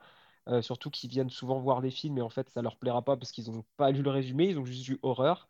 Donc il y a, plusieurs choses. Le prix, Bon, on a souvent vu ces débats-là, et même sur Twitter euh, avec David, euh, tu essayes souvent d'ailleurs, moi y compris, de replacer des, faits, mais les gens sont toujours euh, dans le côté c'est trop cher, c'est trop cher, alors que comme l'a dit Alice, le Blu-ray c'est plus cher, hein. donc c'est le prix de deux places. Certes, tu l'as tout le temps, mais si le film ne te plaît pas. Donc il y a pas mal de choses qui se mettent en place, et effectivement, le ciné est un peu lésé, tout comme le format physique, qui au-delà de la collection, c'est aussi pour moi d'intérêt que des films risquent de disparaître. Alors, je parle pas des gros films, mais il y a des films qui ont une petite carrière, qui vont être sur une plateforme, qui vont pas fonctionner, ils vont disparaître de la plateforme. Et s'il n'y a pas de sortie physique, parce que c'est ce qui risque de se passer de plus en plus, vu que le physique se vend moins, il y a des éditeurs qui ne vont pas sortir le film en physique, et il y a des films qui vont tout simplement disparaître. Pas parce qu'ils sont nuls, mais parce qu'ils n'ont pas eu de succès. Et ça, c'est quelque chose qui me fait peur. Euh, au-delà de la qualité, parce que je suis désolé, mais à moins que vous ayez une fibre surpuissante, et même quand c'est le cas, euh, la compression naturelle sur Netflix, Disney, etc., euh, même, je parle pas d'un Blu-ray 4K, juste un Blu-ray simple, il lui met la misère. Et personnellement, quand j'adore un film, je, il, a beau être sur une plateforme, moi c'est non. hein. Moi c'est Blu-ray. Euh, Blu-ray 4K maintenant, c'est possible, même si j'ai pas encore l'équipement, mais je commence à acheter des Blu-ray 4K de vraiment de films pour profiter de- du maximum euh, du film. Après, c'est des films que j'aime moins, évidemment, je vais pas l'acheter et je vais me profiter des plateformes, ça sert à ça. Euh, plusieurs points à relever par rapport à ça, effectivement. Euh, Est-ce que le cinéma ne tend pas à devenir quelque chose peut-être d'un peu plus élitiste? C'est-à-dire que les grands fans vont aller au cinéma et puis le- les gros films un petit peu blockbuster ou grand grand public vont parfois faire des, des, apparitions peut-être plus resserrées en salle et euh, finir directement sur Canal puis les plateformes, peut-être un peu de Blu-ray pour, euh, pour les aficionados, mais euh, on le voit avec bah, tout simplement le film d'horreur, tu en parlais, hein, Damien.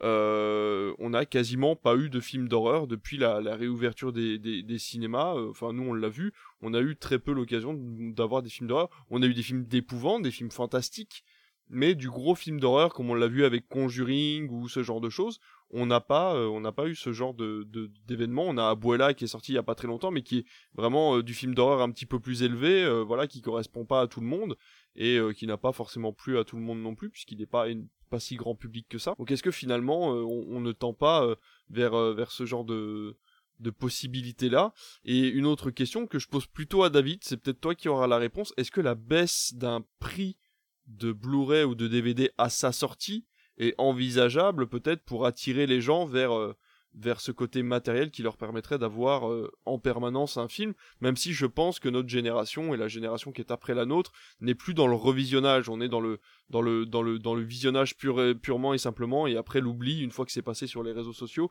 on l'oublie comme le fait Netflix ou les plateformes maintenant. Une grosse communication sur un événement, l'événement est vu sur une semaine, deux semaines et une fois que c'est terminé, le programme est oublié. On l'a vu avec plein plein d'exemples différents. Alors est-ce que finalement le revisionnage maintenant est pas quelque chose euh, que ne que ne feront plus les nouvelles générations et donc forcément le support physique n'a plus vraiment d'intérêt? Alors, avant que David prenne la parole, euh, il pourra peut-être euh, développer ou apporter d'autres éléments sur le Blu-ray simplement et sur l'édition physique. La tendance actuelle n'est pas à la baisse de prix, elle est plutôt sur, et ce qui confirme euh, ce que disait Alice, en fait, que c'est un produit de collection. Euh, avant tout, c'est ça euh, qui est recherché par les éditeurs, c'est les collectionneurs, parce que c'est leur, leur marché, leur clientèle. Et donc la mode n'est pas plutôt de- d'essayer, on a, j'ai vu des, des éditeurs qui parlaient de ça et justement on leur a dit pourquoi vous baissez pas le prix? Et eux partent du principe que non, ils vont plutôt maintenir les prix, mais proposer des éditions plus luxueuses, des coffrets collector avec des bonus, des belles éditions, des beaux coffrets. Et c'est ce qui se démarque auprès des collectionneurs parce qu'on ne veut pas juste un boîtier euh, amarré, les boîtiers tout simples en plastique. Bah, quitte à mettre le prix, si on peut avoir un petit livret, si on peut avoir un steelbook, euh, je sais que David et moi aussi, on en a pas mal. Euh, si on peut avoir voilà, euh, un poster, euh, des fois c'est des, des, vraiment des goodies un petit peu à la con, comme j'ai envie de dire. Mais euh, c'est ça qui va marquer le combo Blu-ray plus DVD. Parfois, on va aller même jusqu'à un vinyle avec. Euh, ça va être ces objets-là plutôt euh, qui sont euh, mis en avant. Je suis à 50% d'accord avec ce que vient de dire Damien sur ce qui est du marché du physique.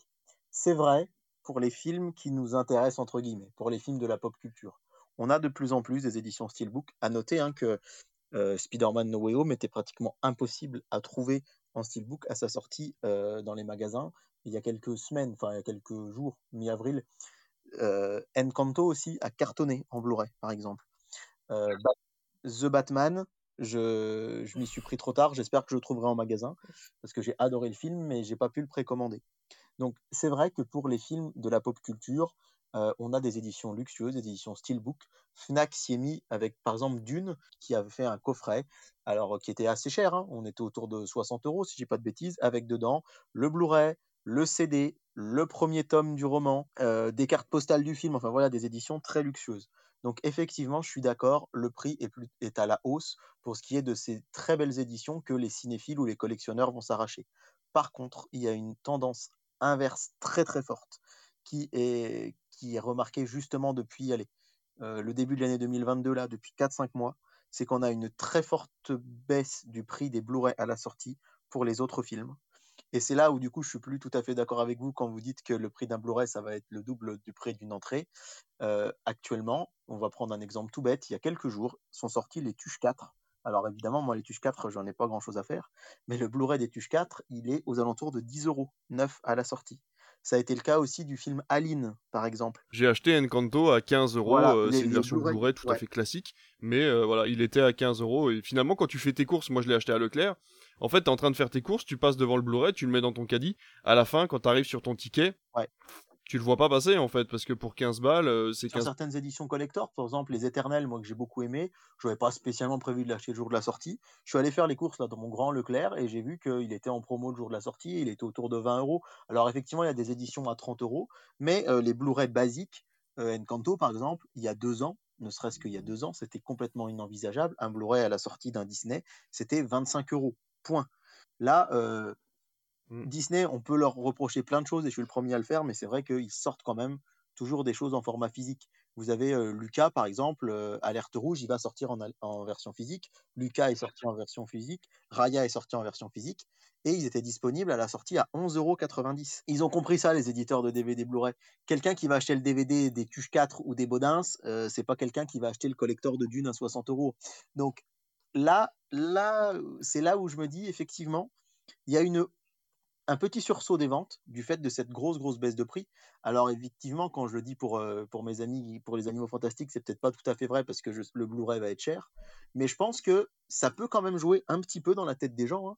S'ils voient que le DVD, euh, je pense les Tuches 4, bah ouais, si tu l'as loupé en salle et que t'as pas d'abonnement à Canal, ça te coûtera toujours moins cher d'acheter ton, ton DVD à 10 euros ou ton Blu-ray à 11 euros plutôt que de prendre un abonnement à Canal qui va te coûter 25 euros par mois pour pouvoir le, voir d'autres films à la sortie. Donc, voilà, cette chronologie des médias, elle est forcément imparfaite.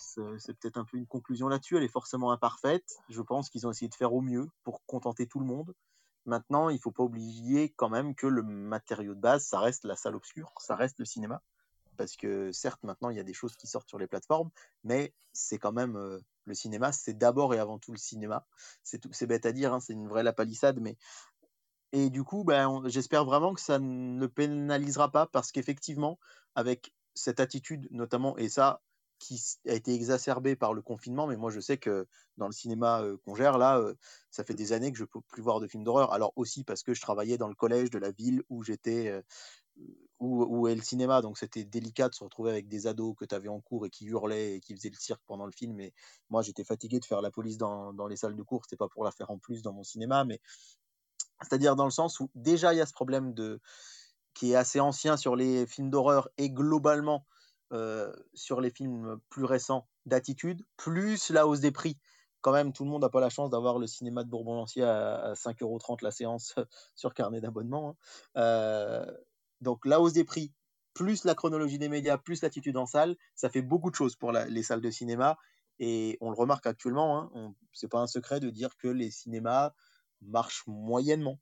Même des blockbusters français comme Qu'est-ce qu'on a encore fait au Maudieu n'a pas marché très fort.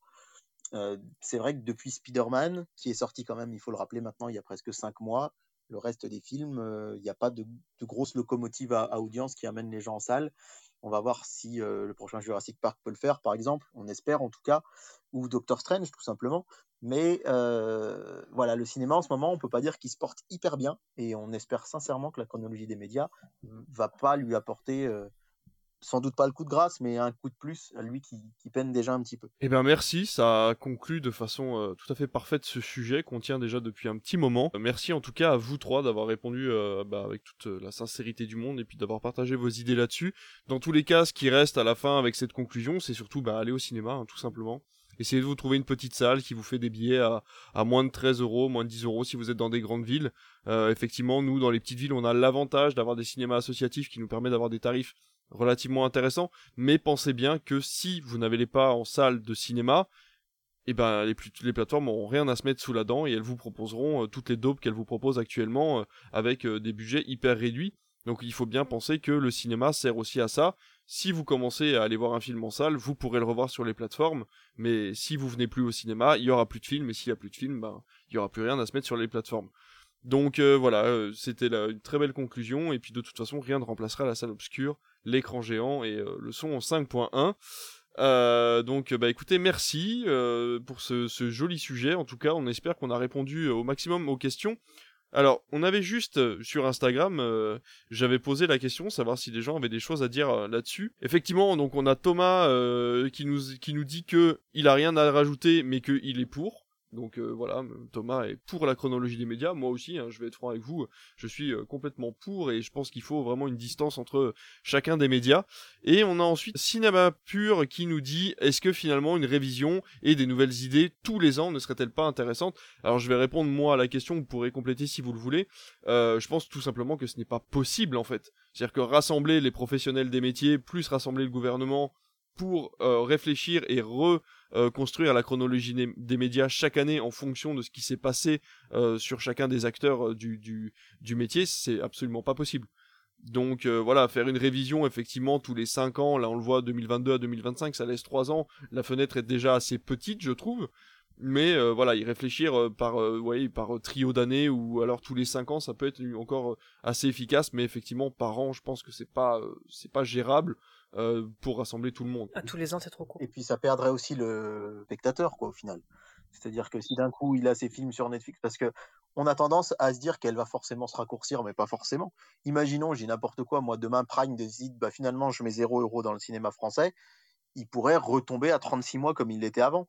Donc si d'un coup on a les films euh, au bout d'un an et demi, et puis en fait, non, il faut revenir à trois ans, ce serait une gymnastique qui serait complètement incompréhensible. Une fois par an, ce serait beaucoup trop compliqué et de mettre les acteurs sur la table et de mettre les choses en place et après de les, mettre euh, en application. Donc c'est vrai que je trouve que c'est un beau compromis, c'est-à-dire que c'est pas trop long pour pouvoir changer, de le faire de 3 à 5 ans, et ça laisse les choses se mettre en place, mais en même temps, s'il y avait un grand chamboulement, ça permettrait aussi de rééquilibrer sans trop avoir à attendre. Eh ben écoutez, merci beaucoup en tout cas pour ce sujet, merci euh, aux personnes qui ont répondu sur Instagram du coup pour nous poser des questions, et on va tout de suite passer à nos recommandations. Mm-hmm. Non, je n'ai, je n'ai vu que le début du film, oui. Oui, ah, la première partie était très bien, oui. Alors, les recommandations de cette semaine sont assez éclectiques, je trouve, donc c'est chouette. On a euh, de la plateforme et on a du cinéma et on a même de la télévision. Donc euh, voilà, on va, euh, on va regarder ça et on va commencer par toi, Comic Sitter, et tu vas nous parler du film à plein temps. Effectivement, je vais vous parler du film à plein temps qui, selon les salles, a été diffusé parfois depuis un petit moment. C'est un film de 2021 qui a été euh, récompensé à Venise et euh, qui est un film, euh, alors j'allais dire français, mais je veux pas dire de bêtises. Il est en partie, en, tout cas français, mais il est peut-être franco et d'autres pays. Et qui met en scène l'actrice, l'actrice Laure Calamy, actrice qui enchaîne les films plutôt qualitatifs depuis quelques temps et, et qui, bah, qui crève l'écran. Alors, on est vraiment sur, euh, pas un cinéma grand public, hein, là, pour le coup. Euh, je voulais à la base vous parler, euh, quand on avait prévu de faire l'émission un peu plus tôt, du dernier film de Nicolas Cage, qui lui, pour le coup, est à la fois grand public, mais réservé aux cinéphiles, c'est-à-dire que le grand public risque de ne pas apprécier. Autant là, on est sur du cinéma social, sur un drame, et un film très intéressant, parce que moi, le cinéma social, j'ai pas toujours euh, une grande sympathie pour ce dernier quand il me prend pour un idiot, en tout cas quand il s'adresse clairement à de la bourgeoisie qui découvre oh mon dieu, c'est comme ça que marche le monde du travail. Par exemple, les films avec Vincent Lindon, souvent primés à Cannes, etc. Euh, moi, quand je les vois, c'est bah faudrait peut-être sortir un petit peu de votre vie de bourgeois parce qu'en fait, le film il n'est pas intéressant, il montre juste que oui, dans un supermarché, ça fonctionne comme ça. Et là, ce qui est bien, c'est qu'on tombe pas trop dans ce travers puisque le film raconte l'histoire euh, d'une jeune, euh, d'une jeune, d'une mère, parce que jeune, je ne sais pas quel âge elle a, elle n'est pas non plus euh, vingtaine, je dirais la trentaine d'années, 30-40 ans. mère de, foyer, bah non, non plus. Une mère, en tout cas, qui élève ses deux enfants, séparés de son ex-mari et qui doit se rendre au travail à Paris, sachant qu'elle habite dans la périphérie, en campagne. Donc vous vous doutez que avant même d'atteindre le travail, il faut déjà se rendre au travail, qui est quelque chose, heureusement, que moi, en campagne, je n'ai pas. Euh, comme souci et qui fait que jamais je ne voudrais vivre à Paris parce que faire une heure, deux heures de route aller puis une heure, deux heures de route euh, retour le soir, euh, en fait c'est déjà en soi un calvaire. Et le film en fait est une, une course qui ne s'arrête jamais, c'est-à-dire la mise en scène met en avant le fait qu'en fait, moi j'ai ressenti comme ça, quand elle arrive au travail, on est exténué en fait déjà. Moi je suis exténué pour elle, j'ai l'impression qu'elle a déjà fait un marathon alors que sa journée commence Et euh, le soir, elle recommence. Elle arrive du coup souvent en retard parce qu'elle doit prendre le train.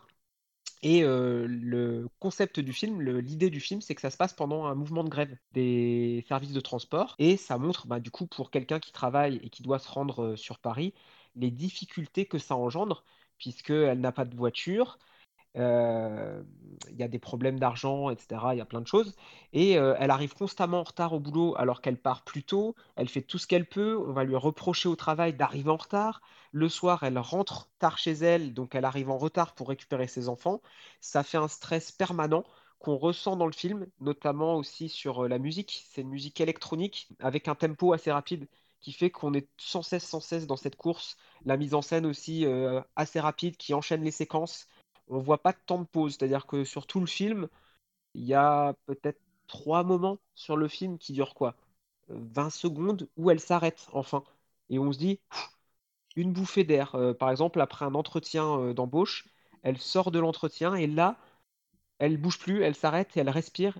Et c'est l'un des premiers moments du film, ça fait peut-être 40 minutes que le film dure, où il y a enfin un moment où on la voit pas courir. Et euh, j'ai trouvé ce film très intéressant parce que moi, c'est quelque chose que je ne vis pas. Euh, forcément, euh, en province, j'ai pas ce problème-là. Le pire qui pourrait nous arriver en province, c'est prendre la voiture une demi-heure, quoi, vraiment. Alors que là, si c'est en voiture, c'est une heure et demie de voiture. transport en commun, c'est pareil. Et le film, du coup, est très très intéressant. Je vous le recommande. Alors, qui dit film social et film avec une mère sé- séparée de son ex-mari, dit aussi cliché. Alors ça, c'est les petites, euh, les petits défauts que j'ai eus, c'est-à-dire que le père est totalement absent et euh, il ne paye pas la pension alimentaire, évidemment. Euh, forcément, les enfants qu'elle a, il y en a un, il est hyperactif et il est terrible, et tout est fait pour qu'il provoque des problèmes. C'est-à-dire que moi, le gamin dans le film, j'étais en mode, mais juste euh, achevez-le, quoi. C'est pas possible. Tous les, tous les trucs dans le scénario qui vont pas, c'est lui, quoi, limite. Et, et puis même dans la personnification de certains euh, personnages assez, euh, assez, euh, assez simple, j'ai envie de dire. Il y a vraiment des gens qui sont très méchants. Voilà, il y a, y a certains hommes montrés comme hommes méchants, mais aussi femmes. hein. Il y a des femmes qui sont montrées femmes méchantes, quoi. Mais il n'y a pas de, de relief. Donc, le film réussit pas totalement, mais pour l'expérience, vraiment, comme je le disais, de film de course perpétuelle, une heure et demie de course, quand le film se termine on souffle et on se dit enfin c'est terminé et bon je sais pas spoiler mais disons que ça se finit bien et elle peut enfin respirer. Donc euh, ça fait plaisir parce qu'on est un peu en apnée pendant tout le film et moi c'est ce genre d'expérience aussi qui me plaît au cinéma. Quand euh, voilà il y a une expérience forte qui passe au-delà d'un simple récit où on me raconte une histoire. Donc euh, vraiment à temps plein si vous avez l'occasion de le voir foncez parce que je pense pas que c'est un film qui va avoir beaucoup de de visibilité en salle, malgré euh, qu'il ait été primé euh, dans certains festivals. Et, euh, et voilà. Eh ben moi je l'ai vu, euh, je l'ai vu en salle du coup. euh, Et je suis entièrement d'accord avec toi, je suis sorti de la salle, le film fait 1h25, tu sors de la salle, t'es épuisé. Vraiment, euh, moralement, t'es épuisé, enfin tu t'es pris un truc dans la tronche, euh, ça va super vite, la musique est, est vraiment hyper bien calibrée, euh, enfin voilà, et puis euh, je suis... Alors j'ai juste un truc, c'est que je suis pas tout à fait d'accord avec toi sur la fin, quand... Alors elle est heureuse, mais pas tellement.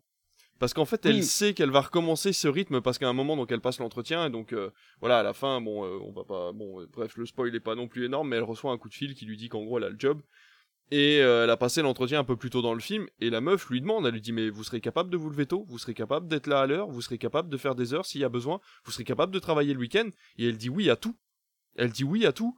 Alors qu'elle elle est déjà en galère avec ses gamins, elle est déjà en train d'essayer de trouver des solutions, et elle dit oui à tout. Et donc forcément, quand elle est à la fin et qu'elle reçoit ce coup de fil, elle est heureuse de se dire bon bah en fait j'ai retrouvé un job et tout, mais en même temps tu sens qu'il y a cette espèce de de frustration de se dire bon bah allez on est reparti quoi. On est reparti pour les emmerdes de transport, on est reparti pour tout ça. Mais il y a un équilibre de je vais gagner plus, je vais peut-être pouvoir me payer une voiture. Donc, en fait le film est vraiment bien fait pour ça parce qu'il y a énormément de non-dits dans le film et euh, voilà et Calamy comme tu disais qui est absolument extraordinaire dans le film. Enfin je, je la trouve du d'un équilibre parfait en fait. euh, c'est vraiment euh, vraiment un film à voir. Il est il est vraiment très bien. Et effectivement, comme tu le dis, le... il y a beaucoup de non-dits. Moi, c'est- j'ai trouvé ça intéressant dans le film, plein de choses qui nous laissent, nous, avoir notre propre vision de comment on interprète tout ça.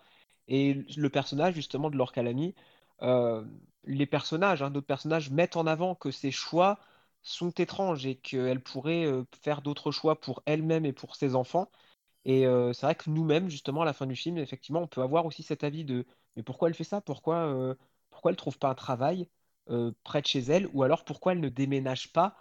À, Paris? Mais ces réponses-là, elle les donne hein, justement dans le film. Pourquoi elle veut pas, euh, elle veut habiter en province? Donc elle explique bah, pour avoir plus de place. Et en même temps, bah, elle a un master et euh, elle peut pas trouver l'emploi de cadre supérieur dans sa petite province. Et, du coup, voilà, c'est en fait, elle veut mêler deux choix qui sont pas compatibles en fait. Et du coup, ça amène ce, ce système un petit peu euh, bâtard qui euh, l'entraîne dans une course perpétuelle. Bah, en tout cas, euh, merci pour cette recommandation. On va tout de suite passer euh, à quelqu'un d'autre et on va aller chercher bah, du coup Alice avec euh, un film sur une plateforme, un, film qui date et qui est en lien avec ta news puisque tu vas nous parler d'Edouard aux mains d'argent. Euh, oui, donc je vais vous parler d'Edouard Domaine d'Argent, qui est pour moi l'un des plus beaux et touchants films de Tim Burton, sorti en cette année millésimée qu'est 1991, qui compte aussi la sortie de Point Break et Ma venue au monde.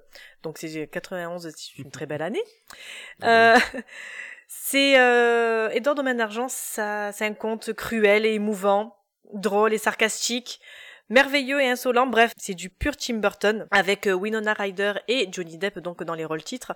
Euh, S'il a été performant dans plus d'un rôle, Édouard Domaine d'Argent est sans doute l'un des films les plus touchants dans lesquels Johnny Depp est joué et il est impossible pour tout bon cinéphile qui se respecte de passer à côté. Ce film, il nous fait littéralement passer du rire aux larmes. Il y a des scènes hilarantes comme celle où Édouard joue les coiffeurs pour chiens puis pour femmes celle où il se fait draguer par une amie de Peg, la femme donc qui l'a recueilli, mais aussi celle terrible où il se fait traiter de monstre et rejeté par les autres. Et puis bien sûr, euh, il y a cette histoire d'amour impossible. Et durant euh, Édouard Domaine d'Argent, on passe donc d'une émotion à une autre et c'est vraiment un manège qui qui s'arrête jamais. Johnny Depp n'a pas cessé et pour ceux qui j'espère découvriront sa filmo ne cessera probablement jamais de vous et nous surprendre. Mais avec Édouard Domaine d'Argent, en fait, il fait très fort. Il est méconnaissable derrière ses cicatrices. Il manie avec brio et maladresse les lames qui lui servent de main, mais aussi les sentiments, un aspect qu'il ne connaît pas du tout. Si ce rôle lui va ravir, c'est euh, qu'il s'est battu en fait pour l'avoir, car il n'était pas du tout le premier choix. Ont été pressentis Jim Carrey, Robert Downey Jr., Tom Cruise, qui ont tous dit non. Par contre, Tim Burton voulait absolument euh, Vincent Price dans le rôle de l'inventeur. C'est euh, pour ceux qui ne connaissent pas, c'est il a incarné des, des méchants iconiques dans bon nombre de films d'horreur dans les années 50 et 60. Et il est également connu pour être la voix off de la chanson Thriller de Michael Jackson. Aussi, ce, ce ha ha ha qu'on attend à la fin, ben, c'est lui. euh, et pour euh, rester dans la musique, je trouve que la BO de Danny Elfman est juste sublime. Elle est douce, elle nous entraîne dans le monde poétique, gothique et biscornu qu'est euh, l'univers de Tim Burton et qui nous montre que le monstre n'est pas toujours celui que l'on croit, que la différence peut être belle et peut nous apprendre beaucoup de choses et que finalement l'horreur peut se cacher derrière le visage d'une personne que l'on croit connaître. C'est un réalisateur qu'on aime ou qu'on déteste mais qui nous laisse pas du tout insensibles. C'est un film sensible euh, aussi, doux, c'est un petit bonbon qui qui met du baume au cœur. Euh, et voilà, je trouve qu'il est impossible de, de, regarder ce film sans avoir envie de, de le prendre dans, dans nos bras, ce, ce, pauvre Édouard, et de lui dire que tout ira bien. Et, et voilà. Donc c'est un film que je voulais euh, vous recommander pour cette, euh, cette émission. Ce qui est fou, c'est que moi, je n'ai jamais vu Édouard de Main d'Argent. Et encore aujourd'hui, en t'écoutant, je me dis, mais comment c'est possible Mais que non. je ne l'ai jamais vu. Tu vois, David, donc je l'ai jamais vu. Je pense que c'est le seul Tim Burton que j'ai pas vu. Je sais oh pas là pourquoi. là. Je ne me l'explique Non. pas. Dis-toi, mais il faudra que je le voie. dis-toi, David, que je l'ai découvert assez tard, moi aussi. Je l'ai découvert il y a genre 6 ou 7 ans. D'accord. Donc, euh, et je me suis posé la même question que toi. Pourquoi est-ce qu'on l'a pas vu? Est-ce que. euh, mais j'ai pas souvenir qu'il passait à la télé en fait. Alors, Genre, euh, j'ai pas souvenir où je me sois dit il passait à la télé et je l'ai raté quoi. il est passé. Moi, je l'ai découvert à la télé et j'étais jeune. Euh, alors, attends, que je resitue. Je devais être euh, fin primaire, début collège. Donc, ça devait être vers, euh, deux- vers les années 2000. Un truc comme ça. D'accord. Moi, je l'ai découvert là. euh, et j'ai fait, alors c'est super con, hein, j'ai fait une espèce de, de, de connexion entre Edouard Domaine. J'ai vu le film Edouard Domaine d'Argent la veille au soir, le lendemain matin, je vois le clip euh, de J'ai demandé à la lune d'Indochine. Et je vois niveau capillaire, une similitude. Mais j'étais, voilà, Oui. c'est hyper con. Et du coup, je me suis dit, putain, c'est Edouard Domaine d'Argent qui chante. voilà. C'est hyper nul comme connexion. Mais j'ai vu ça, je fais, oh! J'étais, j'étais à fond. Mais c'est vrai que, ouais, ouais, le, le film, je l'ai vu, euh, je l'ai vu jeune. Bah, je dois avoir 10 ans, hein. Et je crois qu'il n'est pas beaucoup passé à la télé, effectivement. hein. Je me rappelle pas. Il passe euh, maintenant, il- ces dernières années, il passe un peu plus, mais Mm. c'est vrai que il n'a pas dû, quand nous on était enfants, euh, passer énormément, Non, effectivement. Bah, c'est- non. C'est ce que j'allais dire, c'est qu'il faut bien. euh, En fait, euh, les jeunes d'aujourd'hui, enfin en tout cas, je pense à mes élèves, ils hallucinent, mais il faut dire aussi qu'on vieillit. Mais de se dire qu'avant 2007, finalement, on avait TF1, France 2, France 3 et M6, quoi. Eh oui. Donc euh, c'est Oui. ça qui est fou. Et au final, point de vue diffusion de films à la télé, bah, ils avaient pas le choix que de passer que du très grand public. Et je pense que c'est peut-être ce qui a fait un peu défaut, c'est qu'on pouvait. Enfin, je sais pas, je le connais pas le film après tout. Tu pourras nous dire. Enfin, vous pourrez dire mieux que moi, mais est-ce que c'est vraiment un film devant lequel on peut se mettre en famille avec des enfants, etc. Je sais pas. Oui. Donc euh, je Oui, pense qu'il est clairement. mais mais, aujourd- aujourd'hui, mais aujourd'hui, mais ouais. à l'époque, je pense Je pas. pense que c'est ça qui lui a fait peut-être un peu tort à l'époque. Et aujourd'hui, par contre, ouais, il repasse, mais j'imagine qu'il doit être sur Disney Plus ou sur des plateformes comme ça. Donc euh, je pense que je pourrais le revoir comme ça. Il est sur Disney+, ouais. C'est intéressant, Alice, du coup, que tu parles d'Edouard Romain d'Argent, parce qu'il va passer euh, dans, alors je sais pas si c'est dans plusieurs cinémas, mais en tout cas, il va passer, moi, dans mon cinéma euh, à Calais la semaine prochaine, la semaine du 11. Donc, je vais pouvoir le revoir en salle, parce que on en parlait un petit peu en off tout à l'heure. Moi, je l'ai découvert tardivement et je l'ai découvert au cinéma pour la première fois. Je l'avais jamais vu, et la première fois où je l'ai vu, c'était au cinéma avec une sortie scolaire. Donc, forcément, l'expérience a été d'autant plus euh, prenante et je me suis dit pourquoi je ne l'ai pas vu avant? Euh, c'est dingue parce que j'ai vu beaucoup de Burton, pas tous encore, même aujourd'hui, il m'en manque que quelques-uns, mais j'ai vu le 75-80% des films de Tim Burton et j'avais pas vu Edouard Main d'Argent que je connaissais forcément de nom. Donc là, euh, quand j'ai vu qu'il repassait, c'est le genre de film, voilà, euh, moi ça me dérangerait pas de les voir une fois par an en salle. Autant j'irai pas les revoir bizarrement en DVD, Blu-ray ou à la télé, mais par contre, vous me les mettez une fois par an au cinéma, j'y vais quoi, je fonce que vraiment, euh, c'est des films incontournables, je pense, et euh, qui se prêtent euh, à être, découverts par les générations futures, actuelles et futures, voilà, qui arrivent. Et Vincent Price, on en, parlait tout à l'heure, effectivement, qui est, qui était dans le clip Thriller, qui fait également la narration quand les zombies apparaissent.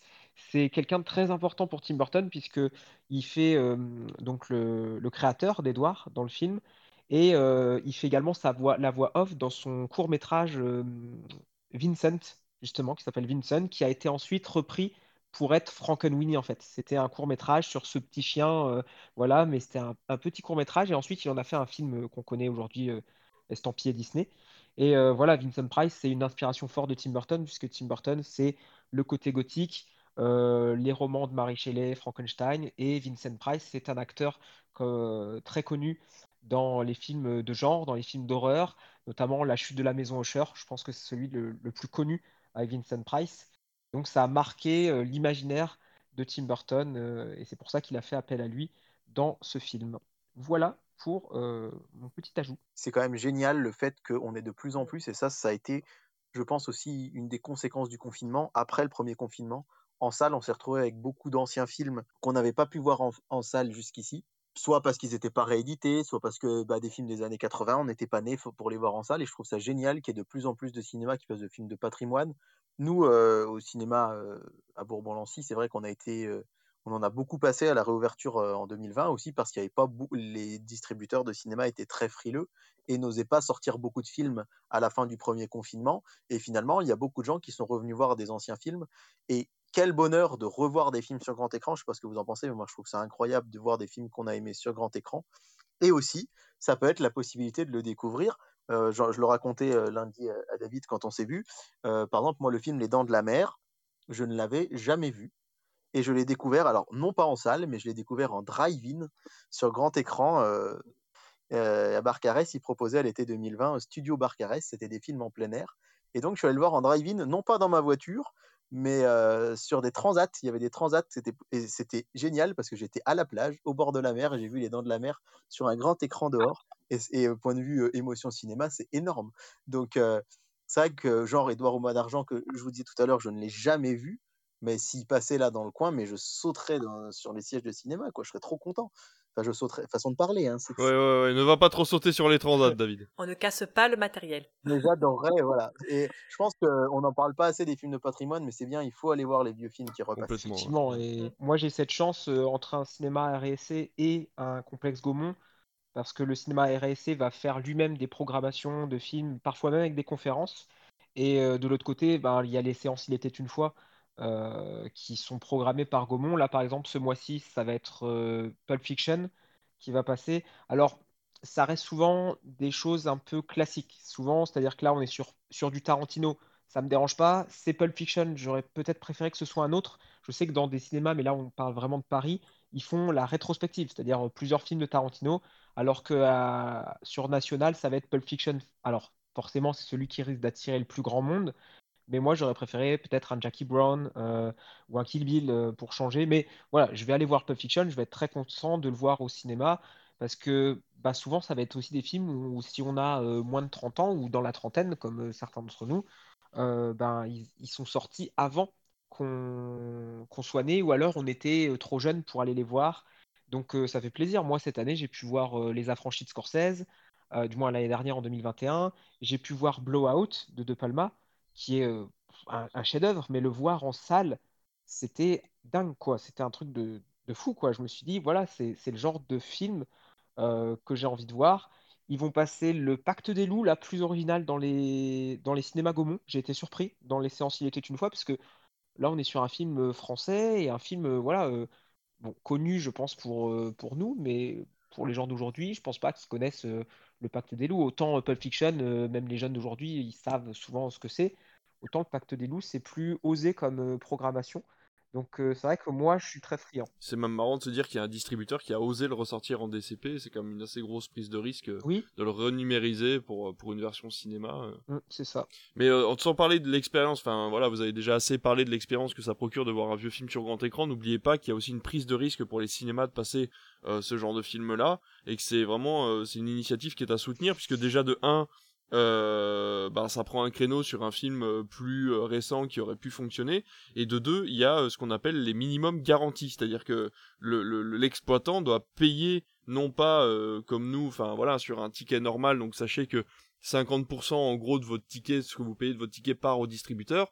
Sur des vieux films, la plupart du temps, les distributeurs demandent un minimum garanti, c'est-à-dire une somme minimum en plus des 50% euh, du ticket. Donc ça veut dire que même si la salle fait zéro, il y aura un minimum à payer au distributeur. Donc plus les salles se remplissent sur des vieux films, et plus c'est sécurisant aussi pour la salle de cinéma. Donc pensez bien aussi à ça pour soutenir les salles, de vous dire que quand ils passent un vieux film, il y a une chance sur deux pour qu'ils aient déjà payé une certaine somme alors qu'il n'y a personne dans la salle. Mm. D'où le fait, c'est pour ça que je comprends qu'ils passent des films avec un, une certaine aura et une Ouais, certaine un euh, potentiel, renommée. ouais, Voilà, les- les- quand ils passent les James Bond, quand ils passent Pulp Fiction, quand ils ont passé, euh, voilà, quand ils passent Le Seigneur des Anneaux, ils savent, je pense, qu'il y a un public fidèle à ces films qui vont passer.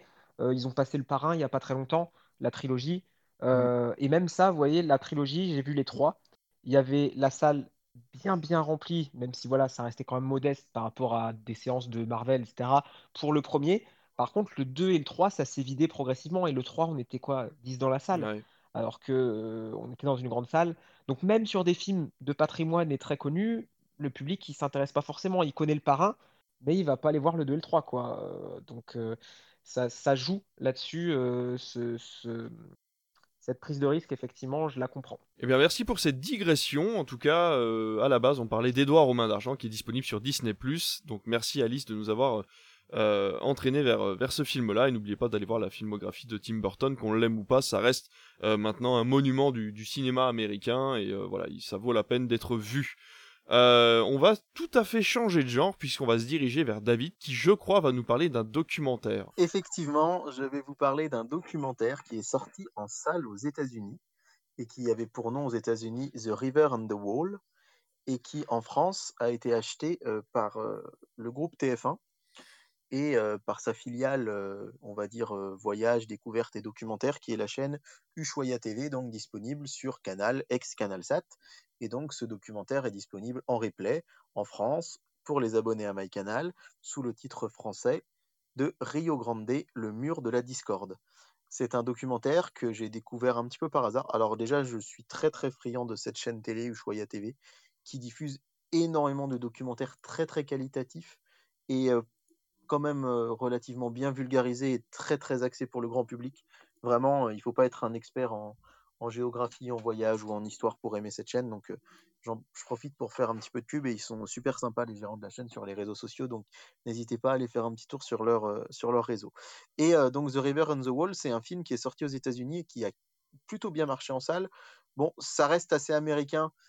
On va dire que c'est une problématique qui nous concerne tous, mais quand même un petit peu plus les Américains. C'est pour ça, je pense, qu'il n'est pas sorti en salle chez nous. Dans ce documentaire, on suit cinq personnes, dont le réalisateur, bien sûr, Ben Masters, une équipe technique qui va les suivre, mais évidemment, on, ne les voit pas, dont le, producteur et euh, la productrice, en l'occurrence. Et donc, on va suivre un ornithologue, on va suivre euh, un biologiste, un zoologiste, etc., qui vont arpenter toute cette zone géographique pour montrer à quel point le mur voulu par Donald Trump serait une erreur fondamentale et surtout un crime contre l'écologie, puisque, en fait, toutes les espèces, les arbres, les fleurs, les plantes et surtout les animaux, en particulier les oiseaux, les poissons, mais aussi toute la faune sauvage, comme vous vous en doutez, ne savent pas qu'au niveau du Rio Grande, il y a une frontière entre deux pays.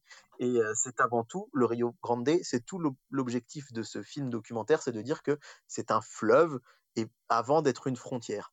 Et en construisant le mur, en fait, c'est des espèces qui vont être séparées, c'est des espèces qui vont se retrouver euh, loin de leur zone de nourriture, par exemple. C'est des espèces qui vont être séparées, euh, les mâles qui vont être séparés des femelles. Euh, c'est tout un tas d'espèces qui ne pourra pas migrer au moment des grandes migrations saisonnières. Et en fait, l'idée de ce film, elle est là. Donc, quand je vous dis que la thématique, elle est américaine, c'est un film qui effectivement tacle la politique de Trump euh, de vouloir stopper comme ça l'immigration aux frontières, mais pas seulement, parce qu'elle est très critique. C'est un film qui est très critique euh, vis-à-vis euh, de la précédente mandature de Barack Obama et encore auparavant de Bill Clinton, et qui montre qu'en fait, ce mur voulu par Donald Trump, depuis des années, il a déjà été construit. Il y a déjà des zones dans lesquelles il y a des grandes barres de fer qui empêchent les animaux de circuler, qui empêchent les gens de passer, certes, mais qui empêchent aussi les animaux qui finalement ont entraîné de gros, de gros, gros problèmes écologiques. Et ce film, il est assez long, il fait 1h50, mais moi personnellement, je ne l'ai pas vu passer. C'est filmé de manière absolument divine. C'est très, très, très, très bien filmé. Il y a des plans incroyables. Alors, je vous invite à aller faire un tour, euh, même si vous êtes là devant un ordinateur, hein, sur leur site. C'est theriverandthewall.com et vous allez pouvoir voir, en fait, euh, des images, des photos du film. À la, photo, la photographie est incroyable. On y voit le Texas, euh, le Texas, c'est vrai qu'on a tous cette image de grande prairie avec des ranchs, mais là, le, Texas montagneux, ce qui montre que les États-Unis, au-delà de ce qu'on peut, peut en penser politiquement, d'un point de vue géographique, c'est un des plus beaux pays du monde. Il y a tout un tas de choses absolument splendides. Et vraiment, sur la page d'accueil du film, hein, The River and the Wall, vous voyez euh, tout un tas d'images, de photos. Et en fait, c'est à la fois un documentaire animalier, c'est à la fois un documentaire humain, c'est à la fois un, un documentaire politique. Et euh, il a été vraiment primé partout à travers le monde. Et finalement, euh, bah, il est passé relativement inaperçu chez nous parce qu'il n'est pas sorti en salle, encore une fois. Et j'avais envie de mettre euh, en lumière toutes ces personnes qui ont mis en avant ce film, qui est vraiment une aventure humaine, parce que ce que je n'ai pas raconté, c'est qu'ils partent ensemble, juste avec un sac à dos sur le dos, et euh, quelque part un peu coupés de la nature. Ils vont pas voir leurs proches, ils vont pas voir leur famille, ils vont, pour la plupart, ne pas avoir de téléphone portable. Ils vont suivre le Rio Grande sur plusieurs milliers de kilomètres, comme ça, coupés du monde, pour à la fois se ressourcer, mais aussi pour produire une étude scientifique pour montrer que ce mur serait une aberration écologique. En l'occurrence, vous le savez, Donald Trump n'a pas été réélu, mais c'est pas pour ça que le projet de mur est complètement abandonné. Mais le film date de 2019, hein, un an avant la présidentielle américaine, donc il faut recontextualiser et bien voir que effectivement la portée politique était très forte à ce moment-là. Mais encore une fois, ne serait-ce que pour la portée et la beauté des paysages et la manière dont c'est filmé, parce que à la fin, dans le générique de fin, on a un petit making-of où on voit vraiment le caméraman se trimballer tout un matériel en 4K pour pouvoir filmer ça de manière très belle. Je pense que c'est lui qui en a le plus chié de tous les autres, sincèrement, parce que euh, il était aussi dans les kayaks, il était aussi à dos de cheval, il était aussi à vélo pendant que pour filmer tout ça. Et euh, juste, euh, c'est une des premières fois, je crois, que les États-Unis sont filmés, les États-Unis sauvages sont filmés d'une manière aussi belle. Euh, ils vont aussi faire une petite incartade au Mexique. euh, et où les Mexicains vont dire aussi qu'il y a beaucoup d'Américains qui migrent vers les États-Unis et que ça, quelque part, on en parle moins. Bref, c'est passionnant à la fois d'un point de vue sociologique, géographique, historique et visuel. Et donc ça s'appelle The River and the Wall et en français c'est Rio Grande, le mur de la discorde. Et c'est de loin le film documentaire que j'ai préféré depuis ces dernières années. Ça faisait très longtemps que j'avais pas eu quelque chose d'aussi bien. Eh ben c'est parfait, merci beaucoup. En tout cas, on aura fait quelque chose de très très varié. Moi, je vais du coup partir des États-Unis. On va faire un petit arrêt en France et on va partir à Tokyo ou pas vraiment. En fait, on va plutôt partir en Russie parce que je vais vous parler de la revanche des crevettes pailletées. Alors, qu'est-ce que c'est la revanche des crevettes pailletées? C'est la suite bah, des crevettes pailletées du coup, et c'est un club de water polo gay qui décide de faire les Gay Games. Donc euh, du coup, c'est les Jeux olympiques pour les personnes homosexuelles et LGBT en général, où finalement la chorégraphie avant de rentrer dans l'eau est presque plus importante que le match. Donc ça, c'était le, le petit pitch euh, du premier. Et dans le deuxième, donc du coup, ils partent officiellement pour le nouveau tournoi qui va se passer à Tokyo. Malheureusement, en voulant euh, acheter des billets pas trop chers, ils se retrouvent coincés en Russie, pays qui est véritablement très homophobe. Et euh, là, pour le coup, il y a un véritable problème. Sans en dire trop euh, sur le film, parce qu'il y a quand même pas mal de petits rebondissements qui sont hyper intéressants. Le film est absolument... Euh, c'est un régal. C'est un véritable régal. C'est très drôle, c'est frais. ça prend vraiment les gens par la main pour leur expliquer ce que sont les, les communautés LGBT. Ça ne tape sur personne et en même temps ça explique les difficultés des communautés pour l'instant à essayer de s'insérer dans la société, que ce soit en France ou à l'international, euh, pour expliquer qu'il y a toujours euh, quelqu'un qui n'arrivera pas, on pourra toujours euh, se considérer comme quelqu'un qui accepte la différence, on sera toujours bloqué à un moment ou à un autre. voilà, donc il y a, y a le, rôle de ce fameux entraîneur. Donc dans le premier opus des crevettes pailletées, c'est un entraîneur hétérosexuel qui fait une remarque homophobe et qui se retrouve à, du coup à, à entraîner cette équipe gay et dans le deuxième opus, il a accepté finalement euh, l'homosexualité, mais il se retrouve confronté à de nouvelles euh, difficultés liées au groupe LGBT. Et euh, donc forcément, il y a toujours des, des steps comme ça, des étapes à passer pour, euh, pour essayer de comprendre au maximum euh, le, vaste monde qui nous entoure et, et, toutes les personnalités différentes qui existent. Et j'ai trouvé qu'il y avait un très très beau message dans le film. Alors au niveau de la caméra, rien d'exceptionnel. Hein. Euh, voilà, il y a des jolies couleurs quand même parce que je trouve qu'ils sont très bien habillés tous dans le film. Dans l'ensemble, il y a rien de, a rien d'extraordinaire au niveau de la caméra. Même s'il y a deux trois plans de temps en temps qui sont quand même assez bien faits. Euh, les acteurs jouent super bien. On n'a pas Alban Lenoir pour une raison bien précise dans le film qui est expliqué. Euh, c'est un acteur que j'aime beaucoup mais qui n'était pas essentiel pour le développement de l'histoire.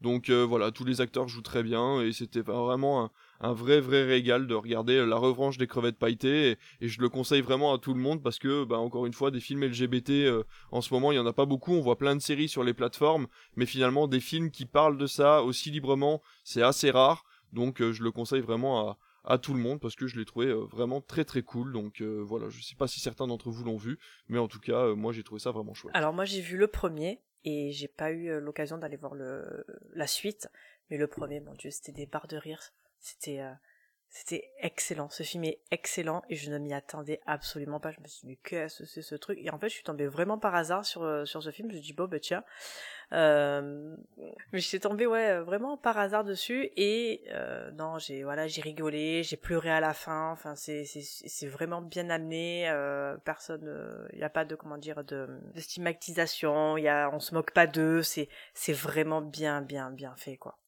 et c'est dommage qu'on n'en parle pas plus. Ouais, ouais, ouais, mais euh, bon, encore une fois, c'est un film Universal et euh, malheureusement, euh, Universal, avec un film par semaine depuis le mois de mai, ils galèrent véritablement à faire de la bonne communication sur tous leurs films. Donc c'est vrai que malheureusement, le, le, le film n'est pas, n'est pas vraiment mis en valeur. Et puis bon, encore une fois, c'est un sujet qui est assez, encore en France, qui est encore assez difficile, on va dire.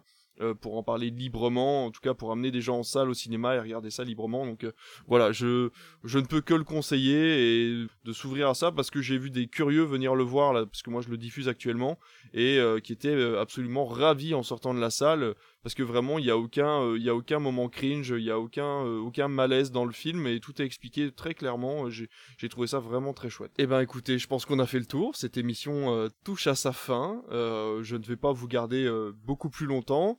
Merci à tous ceux qui nous ont écoutés. Merci à ceux qui vont nous regarder. N'hésitez pas donc à nous rejoindre sur Instagram sur Twitter. Nous serons donc présents sur Deezer, sur Spotify, sur Apple Podcast et je uniquement moi serai en vidéo sur YouTube, ne vous inquiétez pas. Euh, donc vous pourrez du coup avoir l'émission euh, sur YouTube en vidéo. Ça restera un podcast, bien entendu, pas grand chose à vous mettre euh, sous la mirette, mais en tout cas, vous aurez nos jolies voix sur, sur une vidéo YouTube si vous êtes, si vous êtes friand de cette plateforme-là. Juste avant, surtout, alors, si une petite demande que j'aurais à vous faire, c'est surtout ben, de communiquer autour de vous si vous aimez l'émission et d'en parler autour de vous pour que d'autres personnes puissent en profiter. Alice, merci beaucoup. On peut retrouver ton podcast du coup Bobincast sur toutes les plateformes de streaming, euh, voilà, auxquelles euh, on fait partie tous les deux, ainsi que Aurélien, Jean-Charles euh, pour l'instant, et puis d'autres chroniqueurs qui reviendront peut-être d'ici quelques temps. Mais en tout cas, voilà, on parle vraiment purement de cinéma euh, tous les quatre et de temps en temps des petits hors-série sur des réalisateurs qu'on a appréciés ou qui sortent des films actuellement. Donc euh, voilà. Merci beaucoup Alice. Merci à toi. David, euh, je crois qu'actuellement tu n'en as pas sorti, mais tu as toujours ta chaîne David Collection. Donc si des gens veulent aller faire un tour, on peut voir David sortir de ses packaging, ses, petites statuettes diverses et variées, mais aussi les collections de livres qui sortent. Alors bien sûr que si j'en ai sorti, c'est pas de ma faute si tu ne les regardes plus. Mais je ne vais plus sur YouTube malheureusement en ce moment et je n'ai pas eu le temps Regardez mes abonnements. J'ai sorti un peu moins de vidéos récemment, mais j'en ai ah, sorti, euh, j'en ai sorti deux là ces derniers jours et surtout je suis très très content parce que j'ai passé la barre des 500 abonnés, on est autour de 520 personnes, donc euh, je suis bien content d'être euh, d'être suivi et puis surtout de faire un clin d'œil à l'ami Comic Sitter puisque j'ai des gens qui qui ont commencé de me suivre avec Damien et qui me suivent aussi maintenant sur ma chaîne. Donc ça fait plaisir d'avoir passé les 500 abonnés tout récemment. Il faudrait que je fasse une vidéo un peu événement, mais ça, ça demande du temps et du travail, donc mais ça va venir. Et eh ben merci beaucoup et euh, bah du coup je remercie euh, notre dernier comparse du coup Comic qui pour l'instant lui est plutôt aux, abonnés absents sur YouTube puisque tu fais une grosse grosse pause euh, dans tes reviews de, comics. Ouais, moi je suis un peu retraité moi déjà de, de YouTube. non mais Ouais, j'ai fait une pause. Hein. Moi, je fais ça pour, euh, pour le plaisir et partager mes passions. Et c'est vrai que depuis euh, l'année dernière, euh, bah, je passe plus mon temps à faire d'autres choses. Donc, donc voilà. Mais ce n'est pas dit que je ne recommence pas à un moment donné à faire quelques vidéos. Ah, bah ce sera avec plaisir en tout cas qu'on ira te voir quand j'aurai rattrapé toutes les vidéos que j'ai en retard de David. Puisqu'apparemment j'en ai loupé pas mal. Merci à tous les trois. En tout cas, on se retrouve normalement d'ici un petit mois, si tout va bien, euh, pour euh, une nouvelle chronique, un nouveau sujet principal, de nouvelles news et surtout euh, de nouvelles recommandations à aller voir au cinéma ou sur les plateformes. Merci à tous et à très bientôt. Bonsoir.